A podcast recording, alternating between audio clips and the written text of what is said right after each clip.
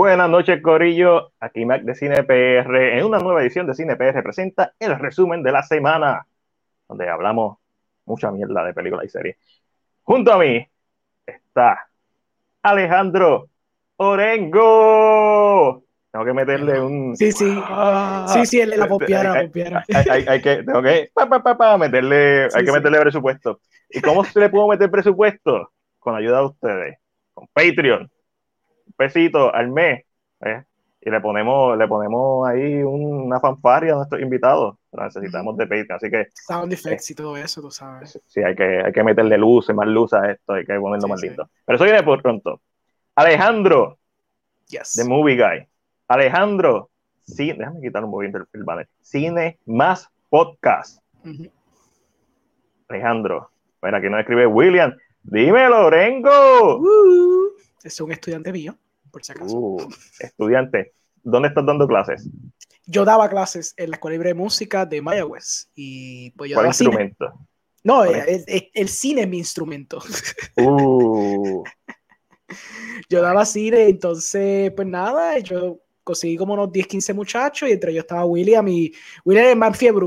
Él llegó ahí quoting me este, The Godfather y Terminator y yo decía, este es un fiebre, pichea. Y de verdad que él, él, es un buen muchacho, él es bien sabio. Eh, ah, precioso, mira eso, William, perfecto. y nada, eh, que con, con, ellos hicimos un cortometraje, lo presentamos en, en Ponte los Cortos y toda la cuestión. Cuando, Durísimo. Cuando estuve el año allí en, en la escuela. Fue súper nice. Y pues después de eso, William y yo nos quedamos hablando y qué sé yo. Después de eso.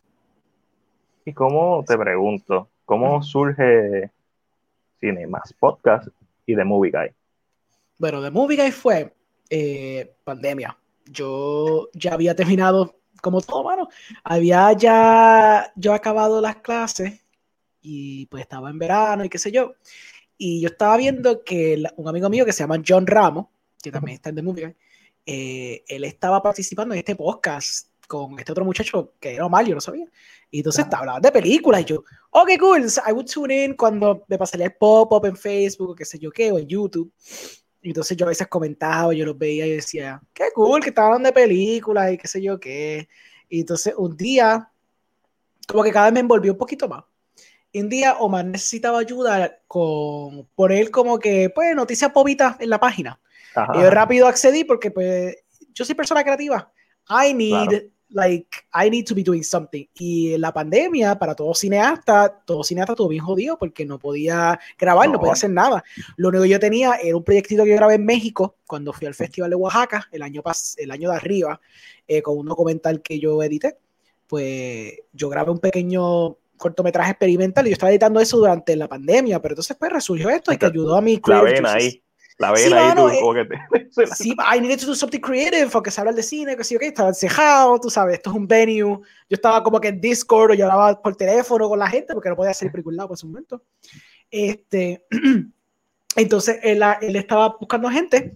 Yo accedí y le dije, mira, loco, yo te ayudo, si yo siempre estoy viendo noticias todos los días, anyways, de películas. Entonces, como que esa misma, esa misma semana él me dice, ah, mira, este, pues tú tienes un setup para el podcast.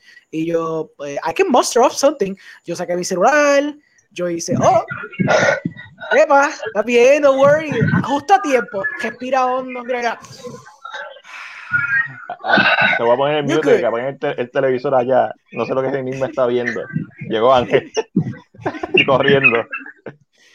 Ahora, te, te, pongo el mute, Ángel. Lo que se me olvidó. Entonces. Pues, este, nada, pues entonces accedí al primer podcast, cogí mi celular, lo seteo un trípode de, de, trípode de cine. Oh, oh, de cine. Sí, hice un Machiavellian, whatever, usé mi Ajá. headset aquí y yo estaba como que, hola, sí, sí, ok, vamos a hablar de peliculitas.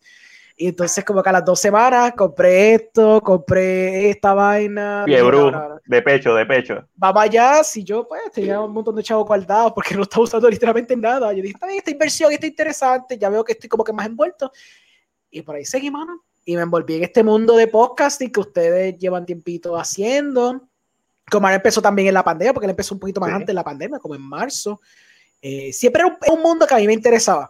Porque okay. la gente que me conoce knows que yo amo, yo amo hablar de cine. Tú me puedes coger, loco, en una barra, chilear, con una, una fría y hablamos de cine cuatro o cinco horas, loco, sin parar. Porque así soy yo naturalmente, a mí me gusta. I like, I like doing that. Y entonces, hacer eso en un medio así, con otra gente, opiniones diferentes, a mí me intriga eso porque me gusta saber qué la gente piensa, tú sabes. Super TV, yes. ¿Verdad que sí? A Ash de The Legacy Universe, que también tiene su podcast, tiene su podcast con el Puerto Rico Comic Con, Reload, y también tiene su podcast y hacen streaming de videojuegos en Twitch. Ash y John, un besito para los dos, me imagino que John ya mismo llega.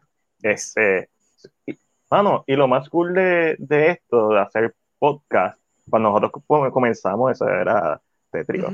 Digo, sigue siendo tétrico todavía, pero comenzamos, este, tú sabes, Ángel y yo, pre-pandemia, sentados en esta mesita, él aquí, yo acá, teléfono, con todos los ruidos habidos y por haber de por medio, y después yo cogía el, podcast y era como un Frankenstein.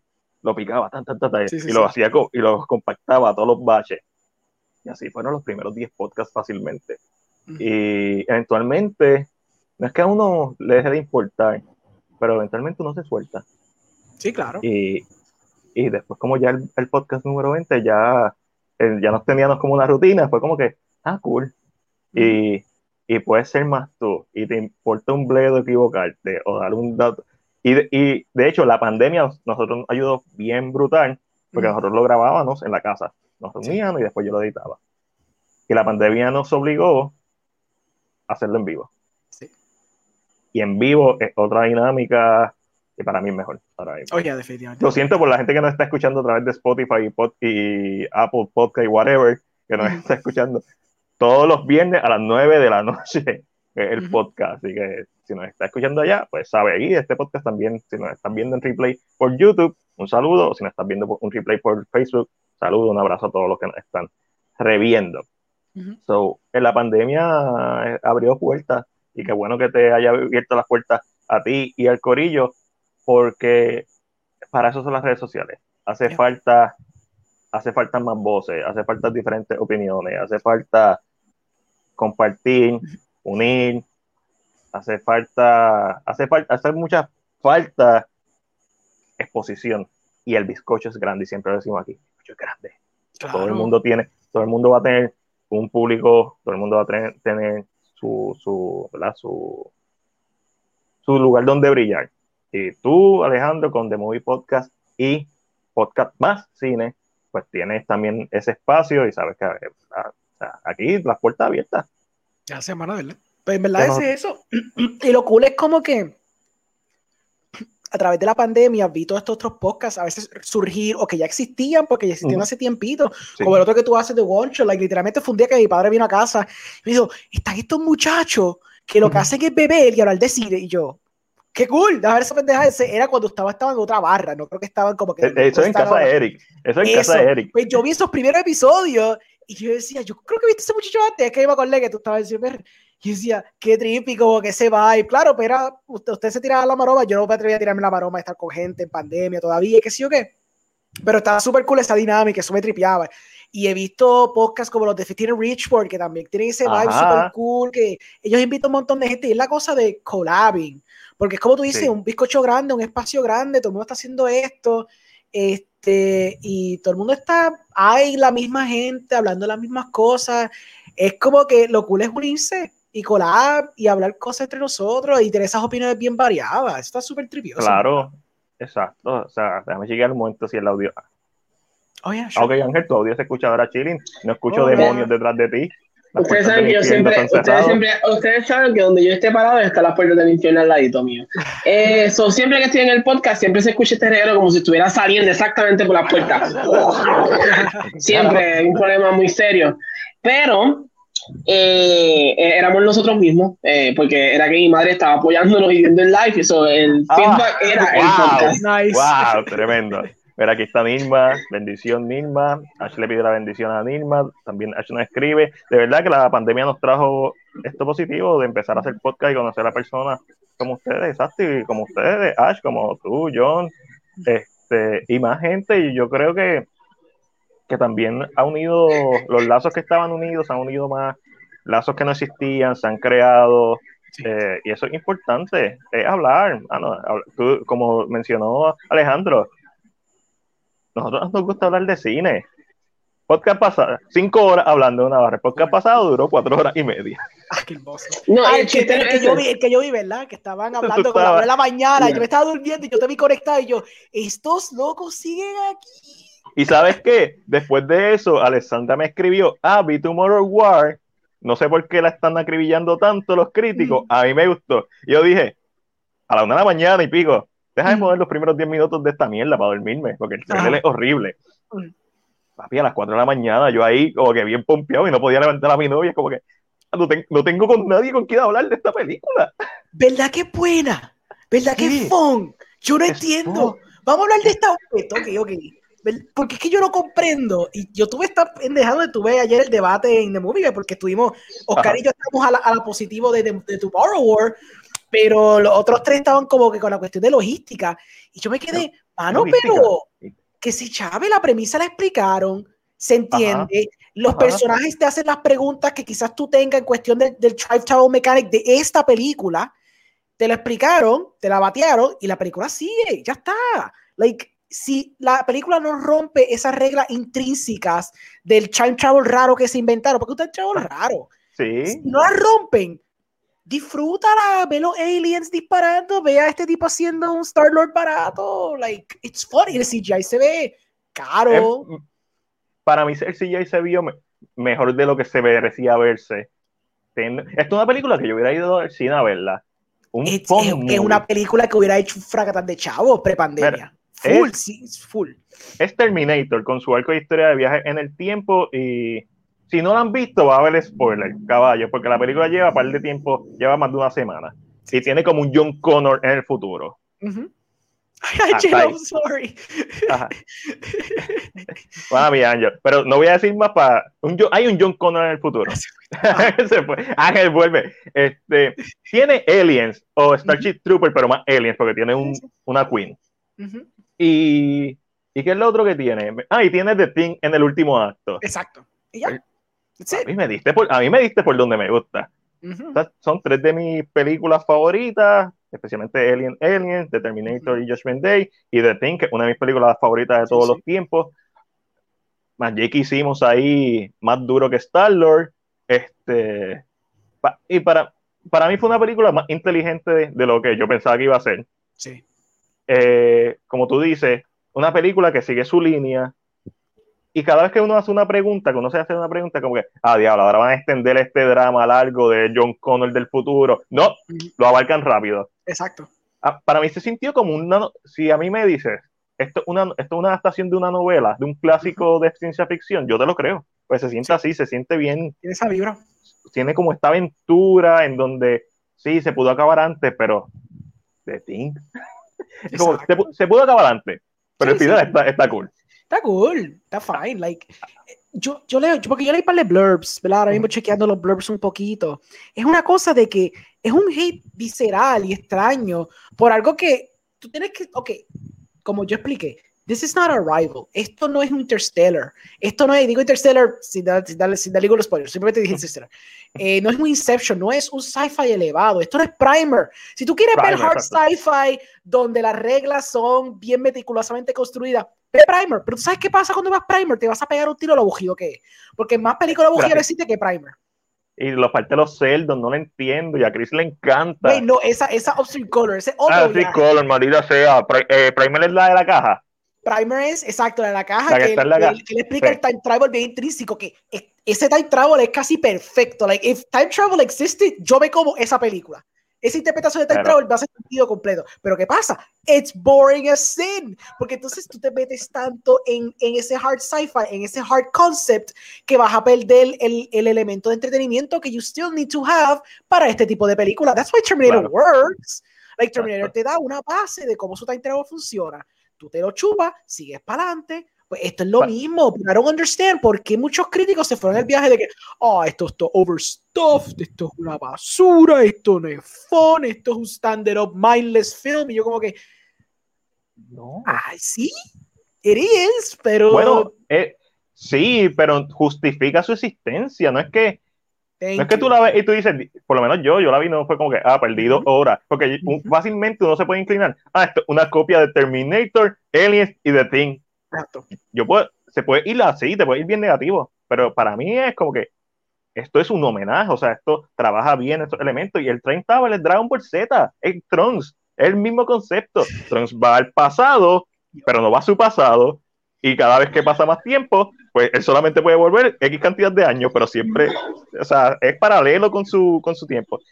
Bien te pregunto, Mami, mami nos está escuchando, ¿verdad? Y lógicamente yo no sé lo que me está diciendo, se lo pregunto a ti porque yo no tengo tanto conocimiento últimamente. Mi mente es lo que tiene esa bailarines de K-pop ahí como que, uh, uh, lo que dice. Pero me, me hizo una película de una muchacha que viene del futuro. A mí, esto es lo que me están explicando. So, bear with me, people. Una muchacha que viene del futuro, como con órdenes de matar gente en el pasado, y al final te enteras que es nieta del protagonista. You know what that is? Eso es, sí, eso es la, la parábola del abuelo o algo así, se me olvidó cómo se llama. Mm. Eh, me imagino que eh, no es la película, sino la parábola del abuelo, la parábola que, y, en la película él es policía, el protagonista. So, no sé si se recuerdan qué película, es esta. Eso es lo que no eh, sé, yo dije, déjame tirarla a ver si alguien la reconoce. Quizá alguien los conoce. No, porque no me suena, no es ninguna de las que mencionamos. Mm. Upstream Color y Primer son no, no, no, eso nada que ver, eso es otro viaje. Eso es otro viaje totalmente diferente. Esto suena. Eh, time Travel, estoy buscando aquí. Sí, literalmente pero, Google, así es. Sí, sí, ¿por qué no? Es el truco. Eh, me, cogieron. Ángel, ¿qué tuviste esta semana? Lo que yo, lo que yo busco. Eh, él está ahí, eh, él dice, él dice ah, es, que estoy en mi estoy buscando, estaba buscando en Google también y como que, ah, tengo que mirar para atrás. Eh, ¿Qué vi esta semana? Ok, vamos a ir por las cosas que tú no viste que yo vi, para conectar un poquito al final. Eh, vi Olympus Has Fallen, eh, estaba dándole... Alejandro, que están hablando fuera de cámara. Ya. Eh, los streaming service están hablando, y creo que lo habíamos hablado en varios episodios largos atrás, que no hay forma de estudiar el comportamiento de los streaming services. Porque sí, lo que sale nuevo normalmente va a ser top, pero de momento tú ves que está trending una película hace 10 años. ¿Cómo que? Okay. Pregunto, David, ¿ese es el título de una película? De la película que está hablando. Eh, pues esa, es que es de otro país. Déjame confirmar algo. Ok, no la he escuchado. La primera vez que escucho de la película. Sí, está, y está en Netflix. Ah, Shadow of the Moon. In the Shadow of the Moon. No la he visto, está en Netflix. Eh, sale Michael eh, C. Hall, Dexter. Oh, okay. eh, pero, a mí, pero esa es la narrativa de la historia. Eh, no he buscado la sinopsis. Estamos todos en un, search completamente nuevo. Yo. Esta careta. Es curioso. Sí, esa es la historia, básicamente. Oh, wow, ok. Paso ah, es esa. In the Shadow of the Moon. Shadow of the Moon. Aquí está. Nice. Ah, wow. Muchas gracias, David, muchas gracias, porque si no hubiera sido por ti, no hubiéramos sabido nada. Eso añade a la conversación de cómo Netflix apela y cómo Netflix es tan broad que Angelo, o sea, tú puedes ver eso mismo, Olympus es Fallen, y tú te quedas, ¿what? ¿What? O, como que él vio Mother's Day, no, no es que dice que viste Mother's Day, pero es como que viste esta cosa súper rara y es como que, pero ¿por qué esto está trendy? ¿Por qué tú no estás viéndolo? Una película que salió hace tanto tiempo atrás que... A mí, yo creo que y es una de las cosas que siempre yo he hablado con Martín en conversaciones pasadas, en todas las cosas, es que la gente dice, ah, el fin de Netflix, Netflix no se va a morir porque mira cómo la gente trabaja con Netflix, mira cómo la gente busca dentro de Netflix randomly. Eh, yo estaba, por alguna razón me apareció, no sé por qué, y lógicamente estaba bajo los efectos, no voy a decir de qué, pero estaba bajo los efectos. Y dije, eh, yo no me recuerdo esta película. El, el chiste, spoiler, y que spoiler a esa película es bien vieja, si usted no la ha visto, es su problema. Mira, eh, el chiste es que ella muere. ella muere en la primera. Y yo dije, ya se muere en esta película, Dios mío, pero que es, tío, yo no vi esta película ya, ¿qué pasó? y fue como que, entonces Matías hace el chiste de que había momentos que yo decía, pero ¿dónde está Channing Tatum en esta película? ¿No es la misma? Olympus Has Fallen y cuál fue la otra, este eh, algo Down. Sí, y que salieron como muy cerca también. y como, como cuatro meses de diferencia. La misma película. Pero realmente es una de las cosas que vi. White, House Down. Exacto, el Hollywood Parallel, cuando salió, por ejemplo, Troya y, y la de Alex the Great, o cosas así. Cuando hizo paralelos extraños de Hollywood. Cuando salió, ¿cuál fue la Prestige y The Illusionist? Ese viaje raro, sí. Siempre pasa, eh, I don't know why. Las de, las de Hércules yo creo que también salieron el mismo año, la de la Rocky después la del otro. Ese, que ese weird Hollywood Parallel que a veces pasa. Es que todos esos tíos se hablan, obviamente. It is, it is what it is. es una de las cosas que vi, eh, graciosamente funny eh, ¿Qué más yo vi esta semana? Eh, vi el episodio o el mini corto de Loki y los Simpsons. Ah, qué cool. Porque era, cortito y dije, déjame verlo. Está interesante. Si eres fanático de Simpsons, te va a gustar. Si no eres fanático, voy a decir que es esto. de Bart and the Loki, ¿verdad? Yes. Y es súper corto, es como que tiene que ver. Hay, un chiste final. ¿Lo vieron o no lo han visto? No, no, lo he visto. Yo no lo he visto. Y no sé si lo vayan a ver, ¿lo van a ver o no lo van a ver? Yo, yo, he, visto, yo he visto el de Daycare, so yo me gustan esos ah, shorts así raritos de, de Simpsons. Pues tiene como un, joke que tiene que ver con Loki la serie y tú dices, ah, ok, ya sé por qué lo hicieron. Es como una mini, parece más una mini promo casi para Loki que otra cosa, pero está nice.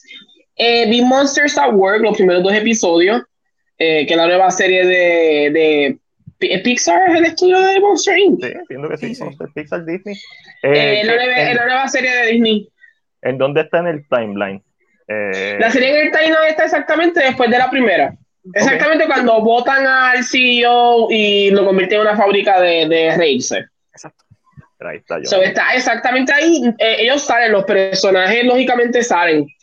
los los originales. Pero eh, el, protagonista es este muchacho que está saliendo de la universidad y qué emoción, una compañía, la mejor compañía de, de gritos o de energía, vamos a decir energía porque es energía, la mejor compañía de energía lo quiere, lo quiere contratar directamente al piso. Es como que es como cuando tú vas, cuando buscas un baloncelista y es exactamente el mismo sistema. Pero ¿qué sucede cuando yo llego a la compañía que tanto soñé? Y ya no es una compañía para asustar y yo soy un, un, monstruo alto con cuernos. Entrenado para asustar. Ya. Y, con, y con el mejor score, tiene hasta mejor score en la universidad que, que Suri. Que, que, que Suri, que, que, que Suri. Mm. Y Suri es que lo, y, y como que, y tú dices, ah, esto es un monstruo top notch.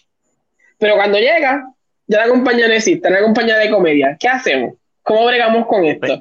Pero una de las cosas a mí me gusta, se siente súper nice, se siente fresca para el que era fanático ya de Monsters Inc. y se siente completamente nueva para un niño que no conoce nada de historia, que lo puedes ver sin necesidad tal vez de conocer porque sabes que Mike y Sully son los CEOs ahora. Es lo que, es lo que saben. ok, ok, ok. Te pregunto, Angelo, porque yo he leído crítica de que a alguna gente no le gusta mucho el show. No sé si es porque no sale mucho Mikey Sullivan o si es porque la animación sea un poquito más subpar de lo que es una película y los estándares que Pixar ya nos ha trepado. Raptor es un show, so es entendible si la animación obviamente no es la misma, pero como que se fueron en ese viaje y como que dieron crítica de que el show conceptually está cool como tú trajiste, porque la película está súper funny, pero como que cuando se está, desarrollando, como que no apela un poco. Para algunos críticos, eso fue lo que leí, por eso te quiero, qué cool que la viste para que tú me digas.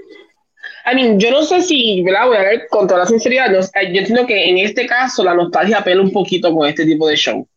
Eh, porque una película que gustó, lógicamente tuvimos Monster University, que no se sintió igual que Monster Inc., que es lo primero que conocimos y es como este mundo. Son, maybe hay, una parte de mí que habla a base de la nostalgia, pero a mí me gustó. La premisa es nice. Yo no estaba tan pendiente de la animación, tal vez si tú eres una persona que ves mucho más eso, estás bien al pendiente de que se ve maybe la pueda sentir yo no, porque realmente yo como que lo dije, lo voy a ver, me senté y lo puse y como que me sentí súper nice. Se sintió nice como que regresar a este mundo nuevamente, al mismo mundo que me, que me enamoró por primera vez de la película, que es Monster 5 1, o sea, esto es una continuación completamente es directa, es 1, 2, 3, próximo día.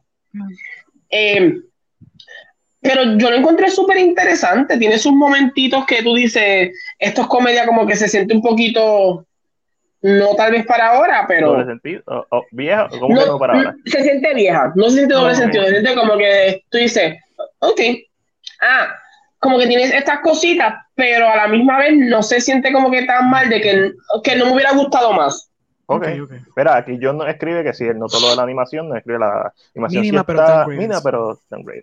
O sea, que hay unas partecitas que se nota. Yo voy a hablar ahorita de, de una animación que sí se nota bastante, pero ya mismo. Este, y, y a- pero a mí realmente me gustó, me gustó lo suficiente como para decir quiero ver más. Vi los episodios y como que quiero seguir viendo. Y para mí eso es, eh, yo creo que para mí lo más importante era la historia. Para mí lo, lo que me tenía que convencer era la historia porque yo no necesitaba otra monster o no entendía cómo ibas a, qué premisa ibas a usar para que me llamara la atención de ver tantos monstruos. So, Sí. ah, La, la vería, le daría la oportunidad en base a la premisa y después si la tengo que clavar por la animación la clavo, pero la premisa se escucha súper interesante. Sí, la premisa está funny. A mí me Está- tripea está- eso. Como que, ah, makes, de hecho, es más inteligente de lo que debería ser la premisa. Porque en base a Monster University, sí, te preparas toda tu vida para ser el monstruo más aterrador, aterrador del mundo. Y de momento, en tu primero o segundo día de trabajo, la compañía cambia la póliza. Como que esto es Real Steel con Ya. Hugh Jackman. Ah, quiero hacer un boxeador. Ah, ya eso no es popular. Ahora es popular la pelea de robot. Pues este, no puede hacer nada. Sí. So, ¿Algo más que hayas visto, Angelito? wait, there's something else, hombre. Vimos Loki, vamos a hablar de Loki ya mismo. Vimos Loki, vimos Black Widow. Vimos Es un. Loki. Yo nunca he visto eso. Eh, espérate, hay algo más que yo vi. ¿Dónde está? Yes. Ay, no. Ah, wait, wait. Ah, vi Space Jam, no puedo hablar como crítica, pero pues sí puedo reaccionar a la película. Eh, La Si usted clavaste tiene- en su reacción. si, si usted tiene HBO Max, vean en HBO Max. Esa, esa es la recomendación. We will. we will Um, ¿Qué más? vi? Yo siento que vi algo más. Le dije que vi pedazos de First Street la primera y ahora estoy viendo pedazos de la segunda nuevamente. Para madre. estar al, para estar al día. Eh, so, estoy viendo como pedacitos eh, de eso. Eh, de Tomorrow War no la vi completa, solamente llegué al final y me la contó completa de ahí para adelante. So, No. Excelente. ahí tenemos otra parte. Es que a mí no me llamaba la atención de Tomorrow War desde el principio, hasta que no escuché a la gente hablando de la película. Como que Es que el decía, trailer no me está malo interesa. con cojones. El trailer está malo. O sea, al nivel de que como dos personas me la recomendaron, yo sí. Fue hasta que Alessandra me dijo, me gustó la película. Yo dije, déjame verla. Déjame verla. Ayer, el último podcast, a las una y pico de la mañana, voy a verla cinco minutos para acostarme a dormir porque de seguro me voy a aburrir. Y terminé a las cuatro de la mañana amanecido, después todo día al otro día, porque tu morro War está buena. Digo, para mí, es como que yo soy bien el público de esta película. Yo no soy el público de esta película y me pompió. Yo pues como que yo no había visto nada, entonces lógica, eh, mi mamá lógicamente le gusta ver todo lo que sale nuevo, sale algo nuevo y, hace- y si le llama la atención lo va a ver. Mm. So, o sea, yo se lo tomo los guay, ese mismo día la puso y lógicamente estoy escuchando ya de, uh, o fue el segundo día por ahí, pero sé que he escuchado ya que la película no es como la gran cosa, so yo estoy completamente desanimado, no me interesa para nada Claro. la película, no me llama la atención. Y de momento me senté y dije, a mí, yo vi dos escenas, que no, que no creo que sean spoilers. La de la nieve al final Ajá, de Tim. Ajá. y cuando llegan por primera vez que los llaman. Ah.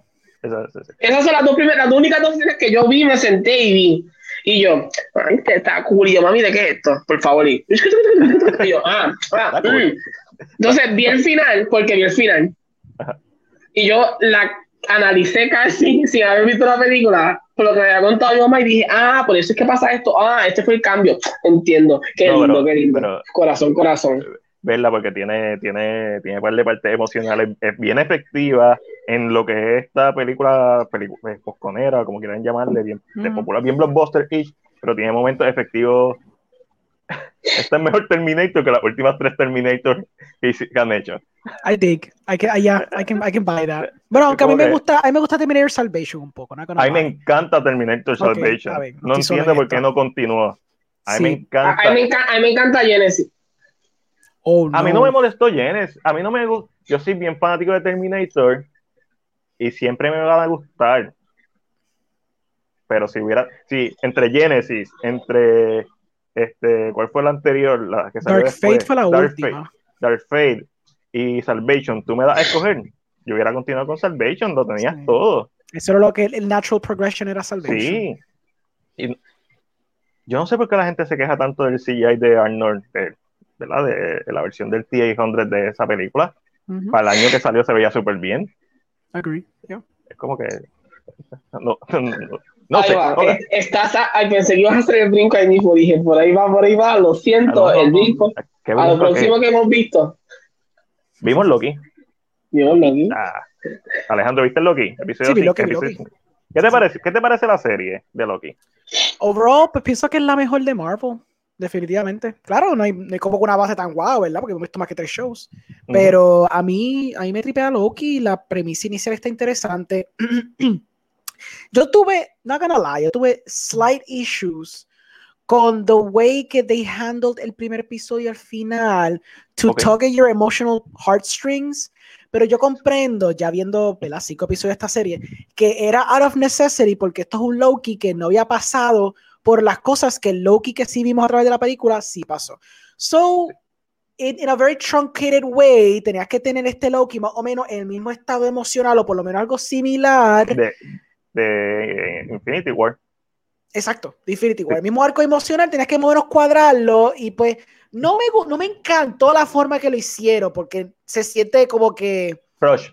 Se siente rush, se siente que la sacaste pues whatever. And I get it, porque pues obviamente no puedes coger Loki que murió porque él murió. I get it. I understand toda esa logística y toda la vaina. Y que hacer un show de Loki a la mala, so fine. It's not the worst way to do it, pero siempre tuve esa piquilla que no me gustaba. Pero viendo que este Loki se desarrolla totalmente diferente al Loki que como quiera vimos en las películas, porque ese Loki fue más bien como que aceptación del hermano y aceptación de la familia, todo el Cool. Yo estoy, yo estoy sold con ese tipo de Loki. Ese Loki estaba más envuelto en la cuestión de que terminara bien con Thor.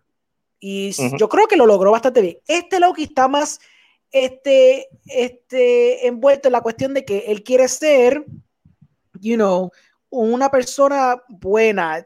como Mobius dice, you're not like a fucking bad person. Loco, tú siempre dices, te pintas de que eres malo, pero realmente no eres malo. Y ese, esa es la trayectoria que Loki cogió. Al ver yo eso a través de cinco episodios, yo digo, ok, el pacing de Loki es lento, lentísimo y parado. Ese, I feel que no se mueve tan mal hacia este episodio 3. Episodio 3 fue Episodio 3. El, Maldita el, sea, sea episodio 3.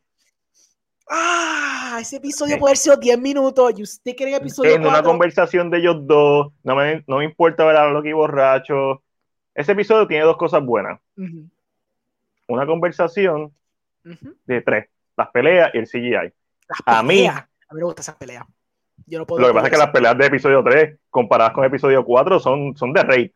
Fine, tendría que rewatch, pero es que yo tengo un problema con la, con, lo, con, lo, con la coreografía de esta serie. esta serie tiene la peor coreografía. No es tan solo corte, es que the way they throw punches, the way they... Ok, lo que pasa es que yo me he estado viendo mucho VFX Artists React. Y esa gente en YouTube, Corridor Crew, ellos, ellos, tienen también los stuntmen y stuntwomen. React. Durísimo. Y, son los gente, gente que trabaja en Marvel. So, esta gente me enseña como que los ins and outs, cosas que yo no sabía porque yo como cineasta, pues yo hago películas arts y yo no hago películas de acción. So, I don't know de este mundo, ¿me entiendes? So, yo aprendiendo más de esta cuestión, yo tengo una apreciación a la coreografía de acción, una cosa cabrona. Entonces, yo estoy viendo Loki y yo digo, ustedes cogieron estos stuntmen y stuntwomen y se nota que ustedes le dieron la mitad del día para hacer el action set piece y ustedes, ustedes como creativos no le importó cómo ejecutaran eso. Ustedes decían, necesitamos que él saque la espadita de tres puñitos y sigamos con la escena. Pero saben weird porque va a ser esto, quizás si le hacemos esto para que se vea interesante. No, no, yo quiero lo más básico, lo más by the numbers, action set piece que necesito. Y eso es lo que te da. I guess que tengo que rewatch episodio 3, maybe la pena, esa es la pena del tren, ¿verdad? Sí, correcto. Que es, que verla. es mejorcita que la de, que la de episodio 4. La de 4 me 4, cuando, la, cuando la señora se desapareció de la escena. Esa fue la mejor ¿Verdad que se desaparece? Y se desaparece por de la escena. Hunter, de momento la tumban, no sé cómo, le dan un puño, dos puños y cae, que yo pensaba que ya va a ser las varas del episodio. Y de momento los guías están peleando y de momento hay una toma desde arriba, un ángulo superior desde arriba, que se supone que se ve dónde está ella y no está. Yo dije, ella está oculta entre esa neblina. ¿Qué pasó? La máquina de humo la ocultó. Eso es lo que yo siempre pensé. La neblina la ocultó. Ya se hizo ¡plup! y se cayó y se ocultó. La, la mandaron para. Le, le, eh, pusieron en Twitter. El one shot del episodio 3 es el highlight. You know what? I didn't like ese one shot. No pensé que fue tan impresionante. Pero eso es culpa con. Eso es culpa de. De yo haber, visto tantos shows ya que han hecho el gimmick del one shot como lo que es Daredevil, si quieres ir más artsy como, como True Detective, yo viendo esos one shots y cómo están construidos, este se siente que fue, pues, coge de aquí, coge para acá, coge para acá, coge in between esta, esta, este set que hicimos, pero todo es un corre y corre, pero no hay una coreografía más elevada beyond corre y corre, que hay un montón de gente en set para que se sienta expensive y complicado. Pero es un one shot súper simple. En cuestión de otros one shots que yo he visto, como por ejemplo el de Daredevil, lo tiene una coreografía, le jaspa un puño a alguien y se va por el cuarto. Después Sí, sigue caminando, le da un puño a la en la persona. coreografía, en ese- El hablando de el coreografía. cuarto salió y le dio un cartazo por atrás y tiene que seguir peleando. Una cosa así, eso es súper complicado para diseñar, mucho más complicado que lo que ese era el, el one shot de, de episodio 3. De hecho, yo ¿Cómo? ni me di cuenta que era un one shot porque yo está, sí, efectos visuales, eso es lo que te digo. Es como que el, el tercer episodio para mí es, pues, ni es la violeta. Literal, era un montón de violeta. Y es, y, sí, y es el episodio más lento y por eso puedo entender a Ángel. Claro, quizás él está hablando de todos los episodios, pero el episodio 3 es un stop en la trama, Sí. no hay nada, es exposición de personajes, un episodio de exposición que es necesario por el mismo concepto que, que, tenía- que quería hacer la serie, pero como tú dices, con 10 minutos de una escena daba. Y nosotros, nosotros tres, obviamente, nos gusta character development y character arcs. La cosa es, tú lo puedes hacer bien, porque tú puedes tener un dinner scene de dos personas hablando y hacerlo engaging e interesante. But this was not it. These No. writers are not as clever para poder tirarse un, un episodio 3 donde tú paras el plot completo para pure character development. They are not that clever. They, te llegan bastante, te llegan a que Loki quiere cambiar y entonces tú estás bien ahí. Pero anything else, they're not that clever. Entonces trataron, pero es como, como, como te dije, 10 minutos, this could have been 10 minutes. Sí, y, tú puedes hacer- y visualmente, hasta por los ángulos de cámaras que cojas, cuando tú ves un, cuando tú ves Seven, la conversación de los detectives con el capitán de la policía, es bien interesante por la forma en que se mueve la cámara, porque hay, una, hay un lenguaje audiovisual. Esta serie tiene sus momentos, como todo, como todo, casi la mayoría de las películas tienen sus momentos. Digo, la mayoría de las películas de cierto nivel, vamos a hablar claro Ujú. ahí Claro. películas que. Pues, Tomorrow War es una película que es mejor de lo que esperaba. Este, Loki es una serie que me está dando exactamente lo que yo espero de ella y quizás un poquito más. Eh, a veces lo fuerzan, a veces es lento el pacing, a veces es predecible. Pero yo lo que quiero ver es a Tom Hiddleston haciendo de Loki. O sea, al Sí. final del día esa es la realidad. Y Eso es lo que todo el mundo va a ver. Yeah. Exacto, eso es lo que están dando. So, a, a mí me gusta, me gusta, me ha gustado mucho. Está ahí todavía no. Estoy esperando el último episodio para saber, Para para, poder, sí. poder decir es mejor, que- me gusta más que WandaVision, porque episodio 3 fue fuerte para mí. Sí. Fue bien fuerte. A mí no me gusta Falcon de Winter Soldier. Todavía no lo he terminado. Sí, no, no, creo, no, no creo que no creo que me vaya a gustar. No me gustan Ujú. los primeros tres episodios, los últimos tres tienen mu- están bien cuesta arriba. Y WandaVision a mí me gustó mucho. El final, Ese fue el problema, que al final como me la mató tan feo, especialmente des- después de ese episodio 8 que estaba tan bien hecho. ujú, ¿Esa serie se dedica a Prime? Claro, necesita su explicación, pero él te da un recap del backstabbing que hecho Loki en el episodio del primer episodio. Ujú. Es, bueno, era necesario para que entonces ese Loki tenga some type of like emotional arc y some type of revelation de su personaje en el primer episodio. Recuerda que ese Loki todavía sigue siendo malo. So, al ver su, su, su propio backstory y cómo él muere y toda la pendeja, pues le da como ese level of catharsis. y ver, y ver que mató a su madre, La, básicamente. la porque muerte de su mamá. Yo siento que el catharsis es la muerte de su mamá. Oh, es el momento que él hace como que. Shit. Ok, vamos, vamos a predicciones sin ningún tipo de, de seguridad. Sure. ¿Quién, el- ¿Quién está en la casa?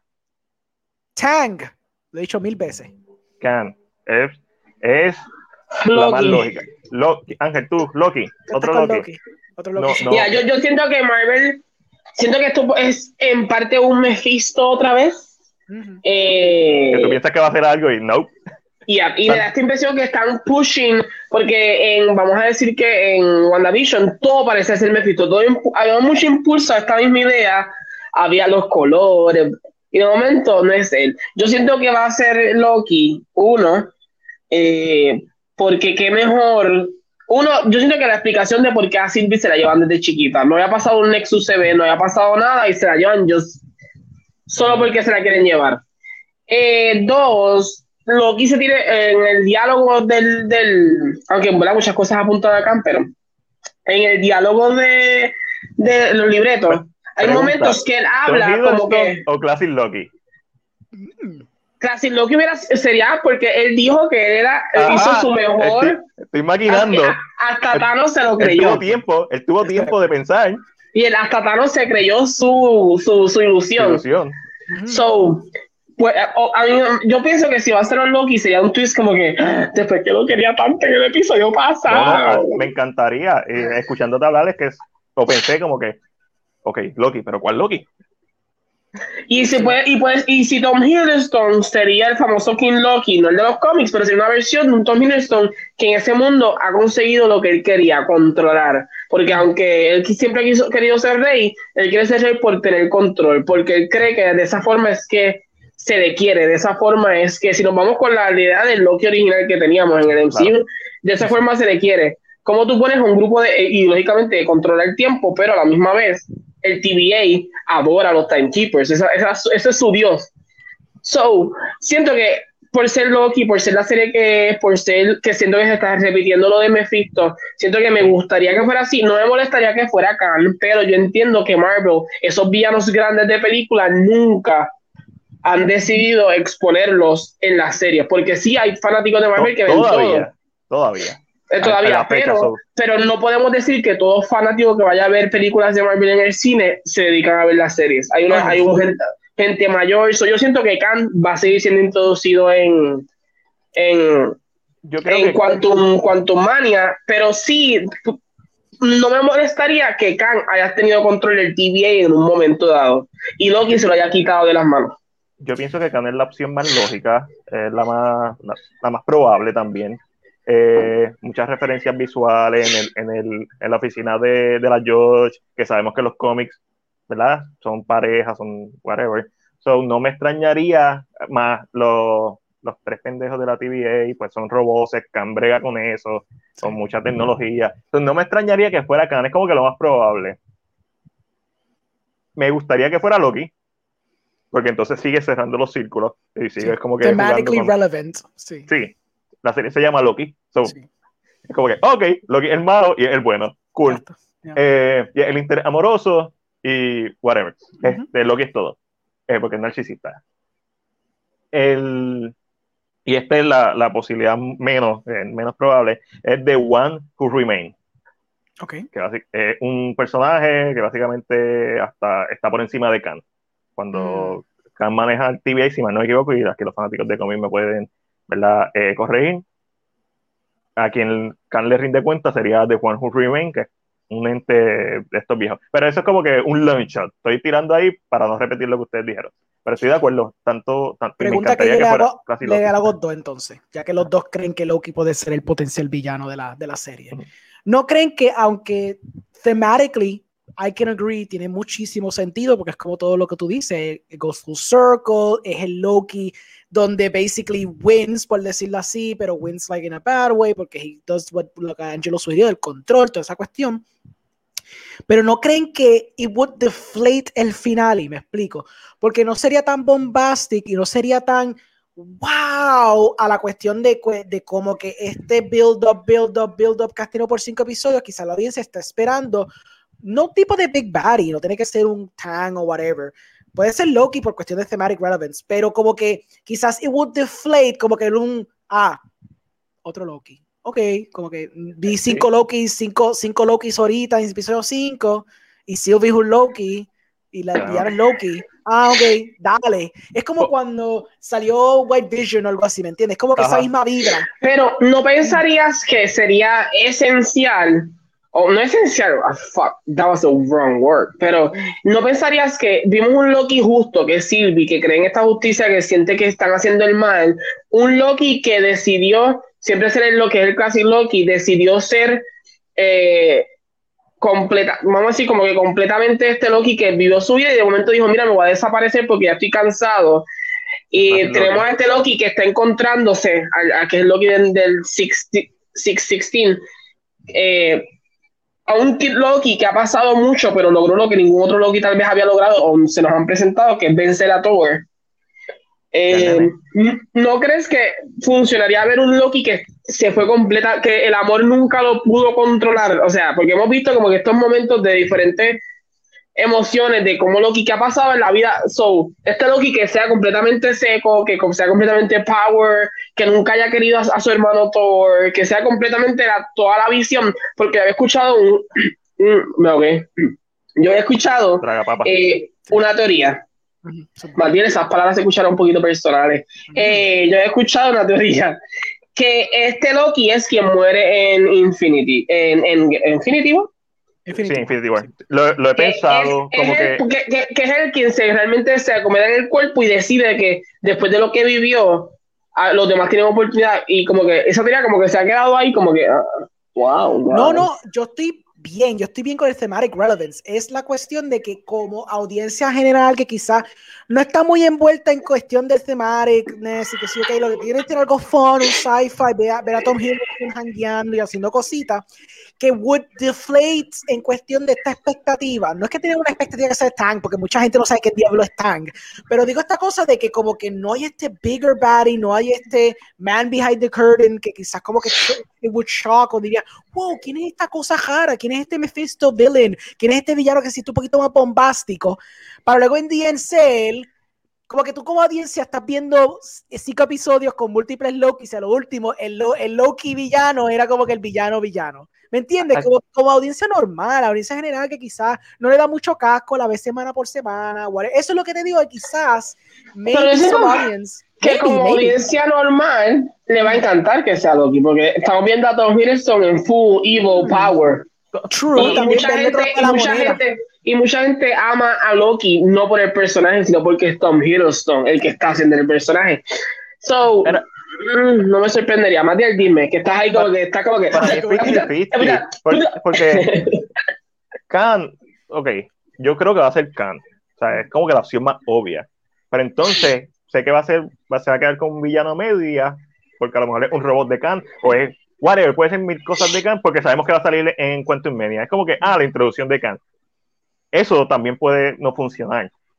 Loki puede funcionar con Tom Hiddleston o con Classic Loki porque puede ser bombástico, pero aquí es la ejecución. Lo que yo creo que la base de, todo, de esta pregunta es, ¿confiamos en la ejecución de Marvel para cerrar sus shows? Porque no ha sido, no es que ha sido mala, pero tampoco ha, llegado al nivel que podía llegar. WandaVision, a mí me encantó WandaVision. Último episodio, eh, eh, dejó mucho que decir. So, si es Loki, va a pasar lo mismo con el último episodio. La gente va a quedar un poquito defraudada again, siento que aquí se está repitiendo el Mephisto move de que todo el mundo estaba tan hype para él y cuando no pasó porque todo estaba en la cara de uno, ah, no me gusta mucho ya. ¿Por qué creen que pasa eso? Because that's interesting as well. Porque estuve en WandaVision, sí está bien, la gente se fue en el viaje de la especulación y que sí o qué, pero hay nuggets que sí pueden rendir fruto a que, para la gente que sabe, tiene natural progression a que hubiera sido Mephisto. La gente no se sacó esto completamente del culo. Claro, alguna gente especuló quizá un poquito más al garete o whatever, fine, pero habían cosas que hasta yo viéndolo y me explican lo que es Mephisto como personaje, yo decía, yeah, it kind of makes sense, like tiene el lo, lo, que, lo que la otra, Angela, ¿cómo era? Darkness, Darkness, whatever, la, señora esa, ella ayuda, ella siempre está hangueando Agatha, hanguea con Mephisto, hay unos visual cues que aluden a Mephisto, so tú estás presumiendo, it kind of makes sense, y no es que va a salir en una película, so tú puedes tirarlo en este show y pichar que existe para otra cosa, ¿me entiendes? Pero es una cosa weird, no sé. Yo siento que esto tiene que ver mucho, y vamos a hacerlo así, con cómo nos enseñaron que funcionan las relaciones. Nosotros pensamos que en la vida, ay, esta persona es así, qué lindo, va a hacer esto, y después nos defraudan y nos rompen. So, yo creo que es esta misma narrativa de que nosotros decidimos siempre como que decir, ah, esto es lo que va a pasar. Y no se lo cree tanto, o sea, se siente tan seguro, que es una cosa que escuché sobre las teorías de Star Wars, que la gente se cree tanto su teoría que al momento que tú me pruebas que mi teoría o lo que yo pensaba real no es real, me duele, me molesta, porque... Y por ende lo que salió es malo. Era mi verdad, exacto. Como esta era mi verdad y no es lo que yo quería, no me gusta, no funciona. Y yo creo que esa es la narrativa que la gente se está como llevando en el caso de Wanda, vamos a decirlo así. Eh, si fuera que este no es Khan y mucha gente, y a lo más de los fanáticos, eso yo creo que es donde toca el tóxico, la, la toxicidad del fanatismo está ahí. Pero es que, bueno, Yo, esto es 500 Days of Summer, Expectation versus Reality. Sí. Y y si, ok, tú tienes que llevar los dos casos, los dos los sacos. Sí, tú tienes unas expectativas, pero tú también tienes que apreciar lo que sea que estás viendo por lo que es. Y definitivamente, Mephisto era una gran posibilidad de que pasara. Pero no por eso yo me voy a decepcionar porque mi idea o porque lo que todo el mundo, el corillo, estaba diciendo que iba a pasar,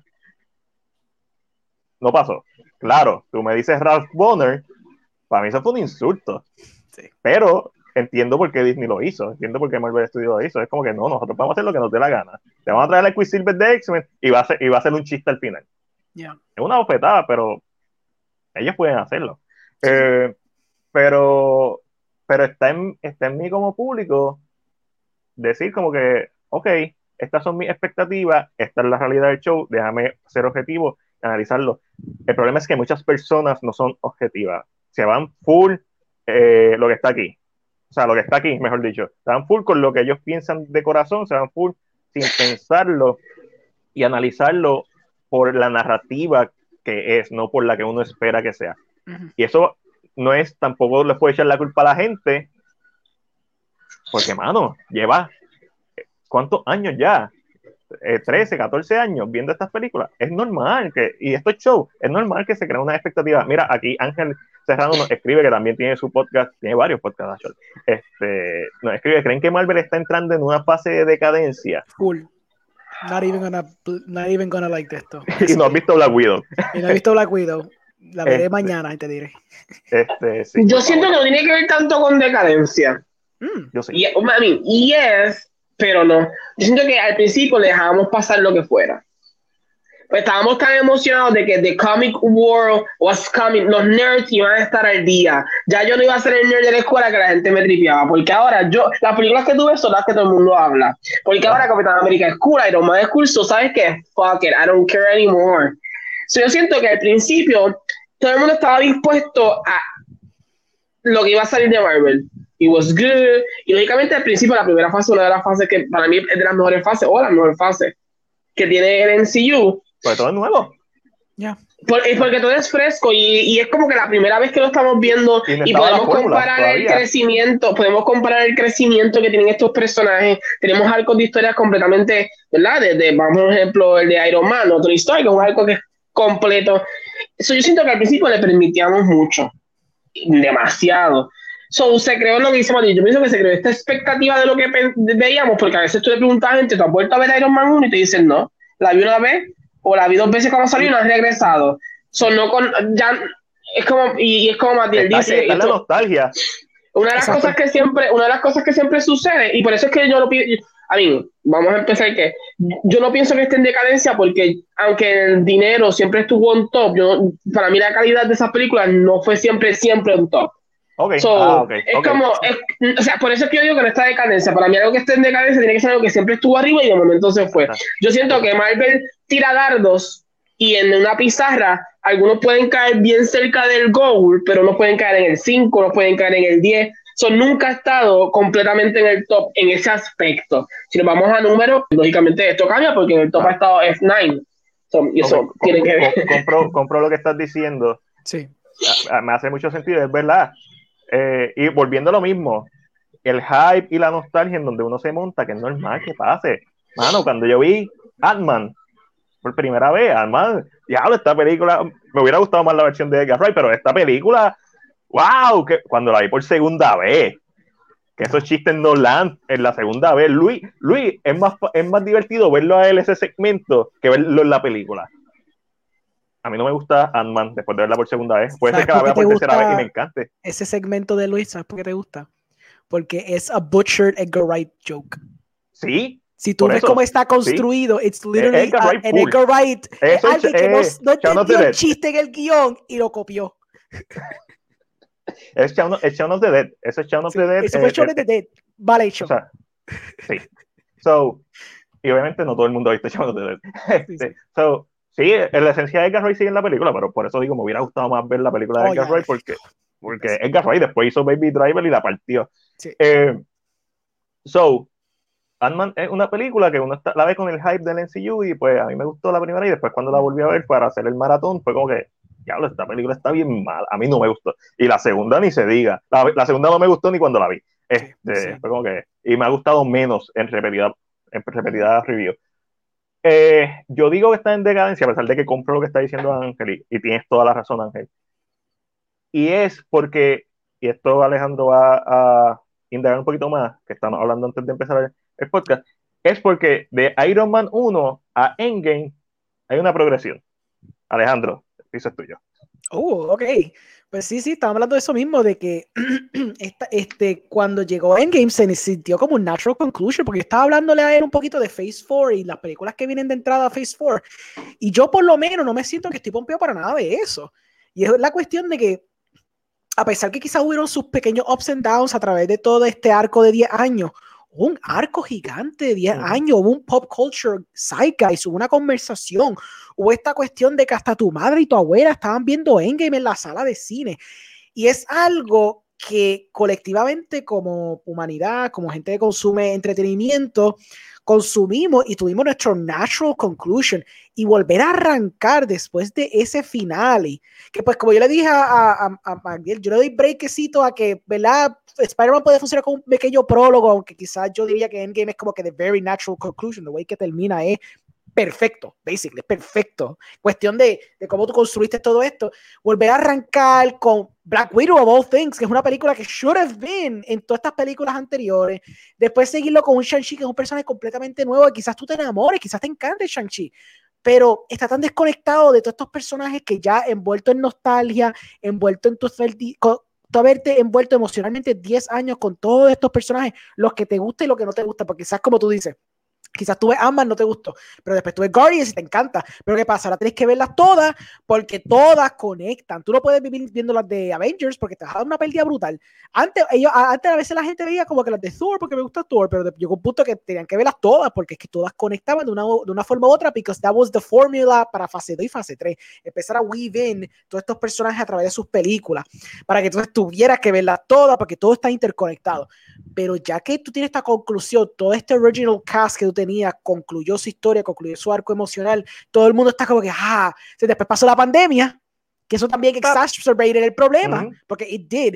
Creo, yo creo que quizás hubiera salido cuando tenía que salir Black Widow y estos shows, quizás no hubiera sido tan, tan malo el problema, pero la pandemia exacerbated el problema, porque creaste un gap tan gigante a lo que ya se sentía que era un natural conclusion que volver a rev up ese machine, esa maquinaria de salchichas, como yo le digo.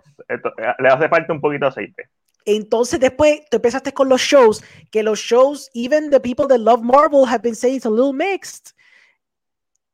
Tienes tres shows, que hasta ahora dos de ellos han estado mixed y que sí o que tienes una película que críticos están como que mm, quizás haga un fracatán de chavos porque la gente también quiere ver fanfaldia, quiere ver un, un blockbuster, eso se entiende completamente, pero es Black Widow. También tengo que pensar que también todavía hay un tinge of nostalgia envuelto que es Black Widow.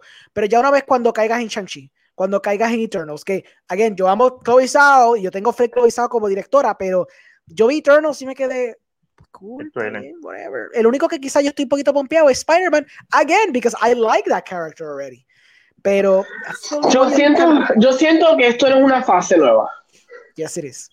You're correct. Eh, aunque, eh, esto no es yo, y yo creo que esa es la narrativa. Y me dijo. una fase de introducción. Yo realmente, eh, yo realmente, y esto se lo estaba diciendo más eh, ayer, creo que fue cuando estábamos de camino hacia One Shot, que yo, de ser el hypeoso, que veía todas las noticias de cine, que veía todos los trailers, me volví a convertir en esta persona que no le interesaba. Empecé a caer en la narrativa de ser el público común, porque me cansé demasiado de que estar tan expuesto a veces daña las experiencias.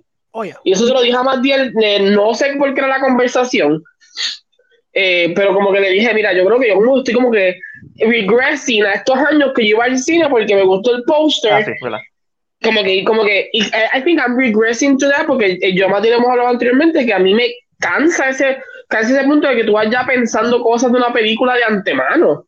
O sea, la experiencia no es limpia, la experiencia no es clean, la experiencia no es... Que yo, creo que por eso es que no hemos conseguido películas o, momentos en el cine que sean como cuando tú ibas a los 90. Que wow, que es por qué, porque tú ibas tan clean, tan limpio de lo que ibas a ver que... Y, y yo siento que mucha gente en este aspecto con Marvel, a mí la gente va a decir que soy un Marvel boy, pero I don't care.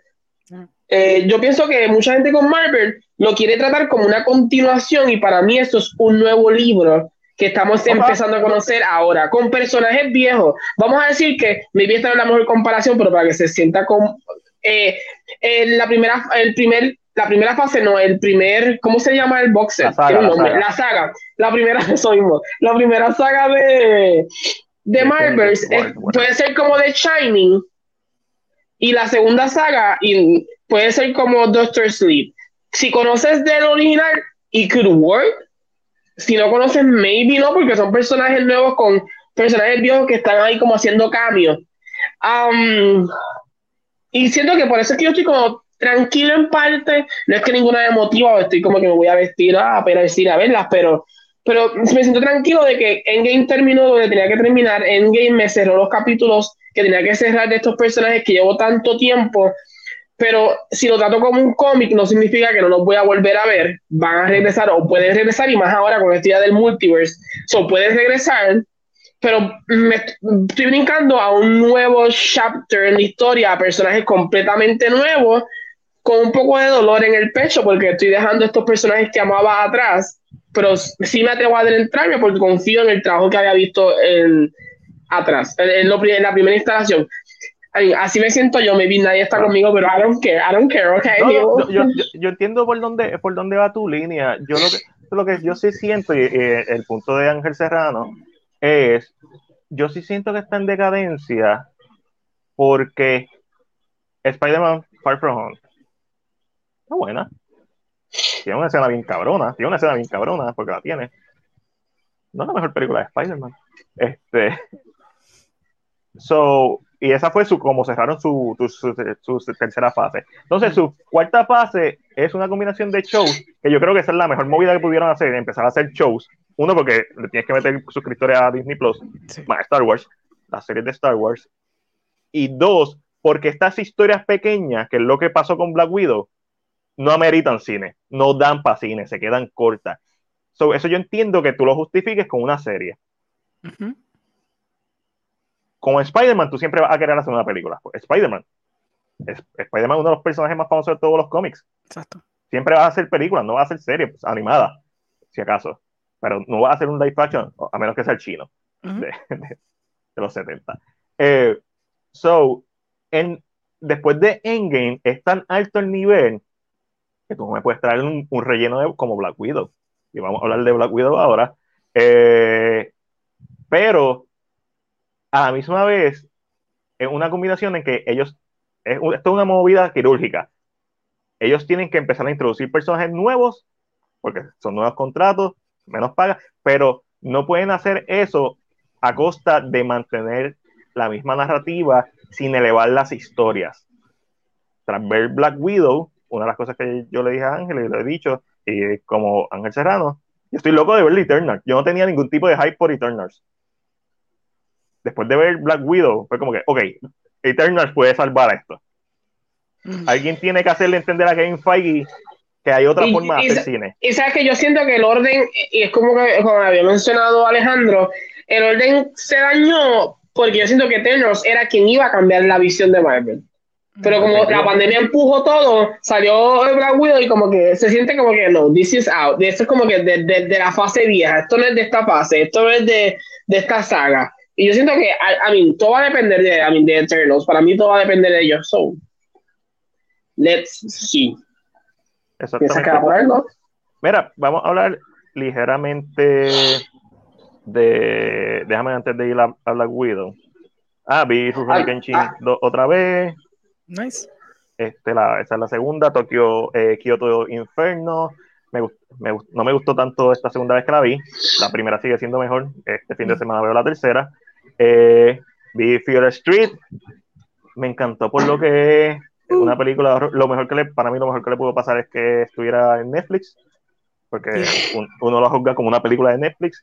Es fun, estoy loco de ver la segunda parte que salió hoy, que es básicamente un throwback a Friday the 13 Vi en Shudder The Amusement Park, esta película, entre comillas, perdidas de George A. Romero, que salió, empezó a salir en festivales, la grabó en los 70 y empezó a salir en festivales en el 2019 y ahora está en Shoulder.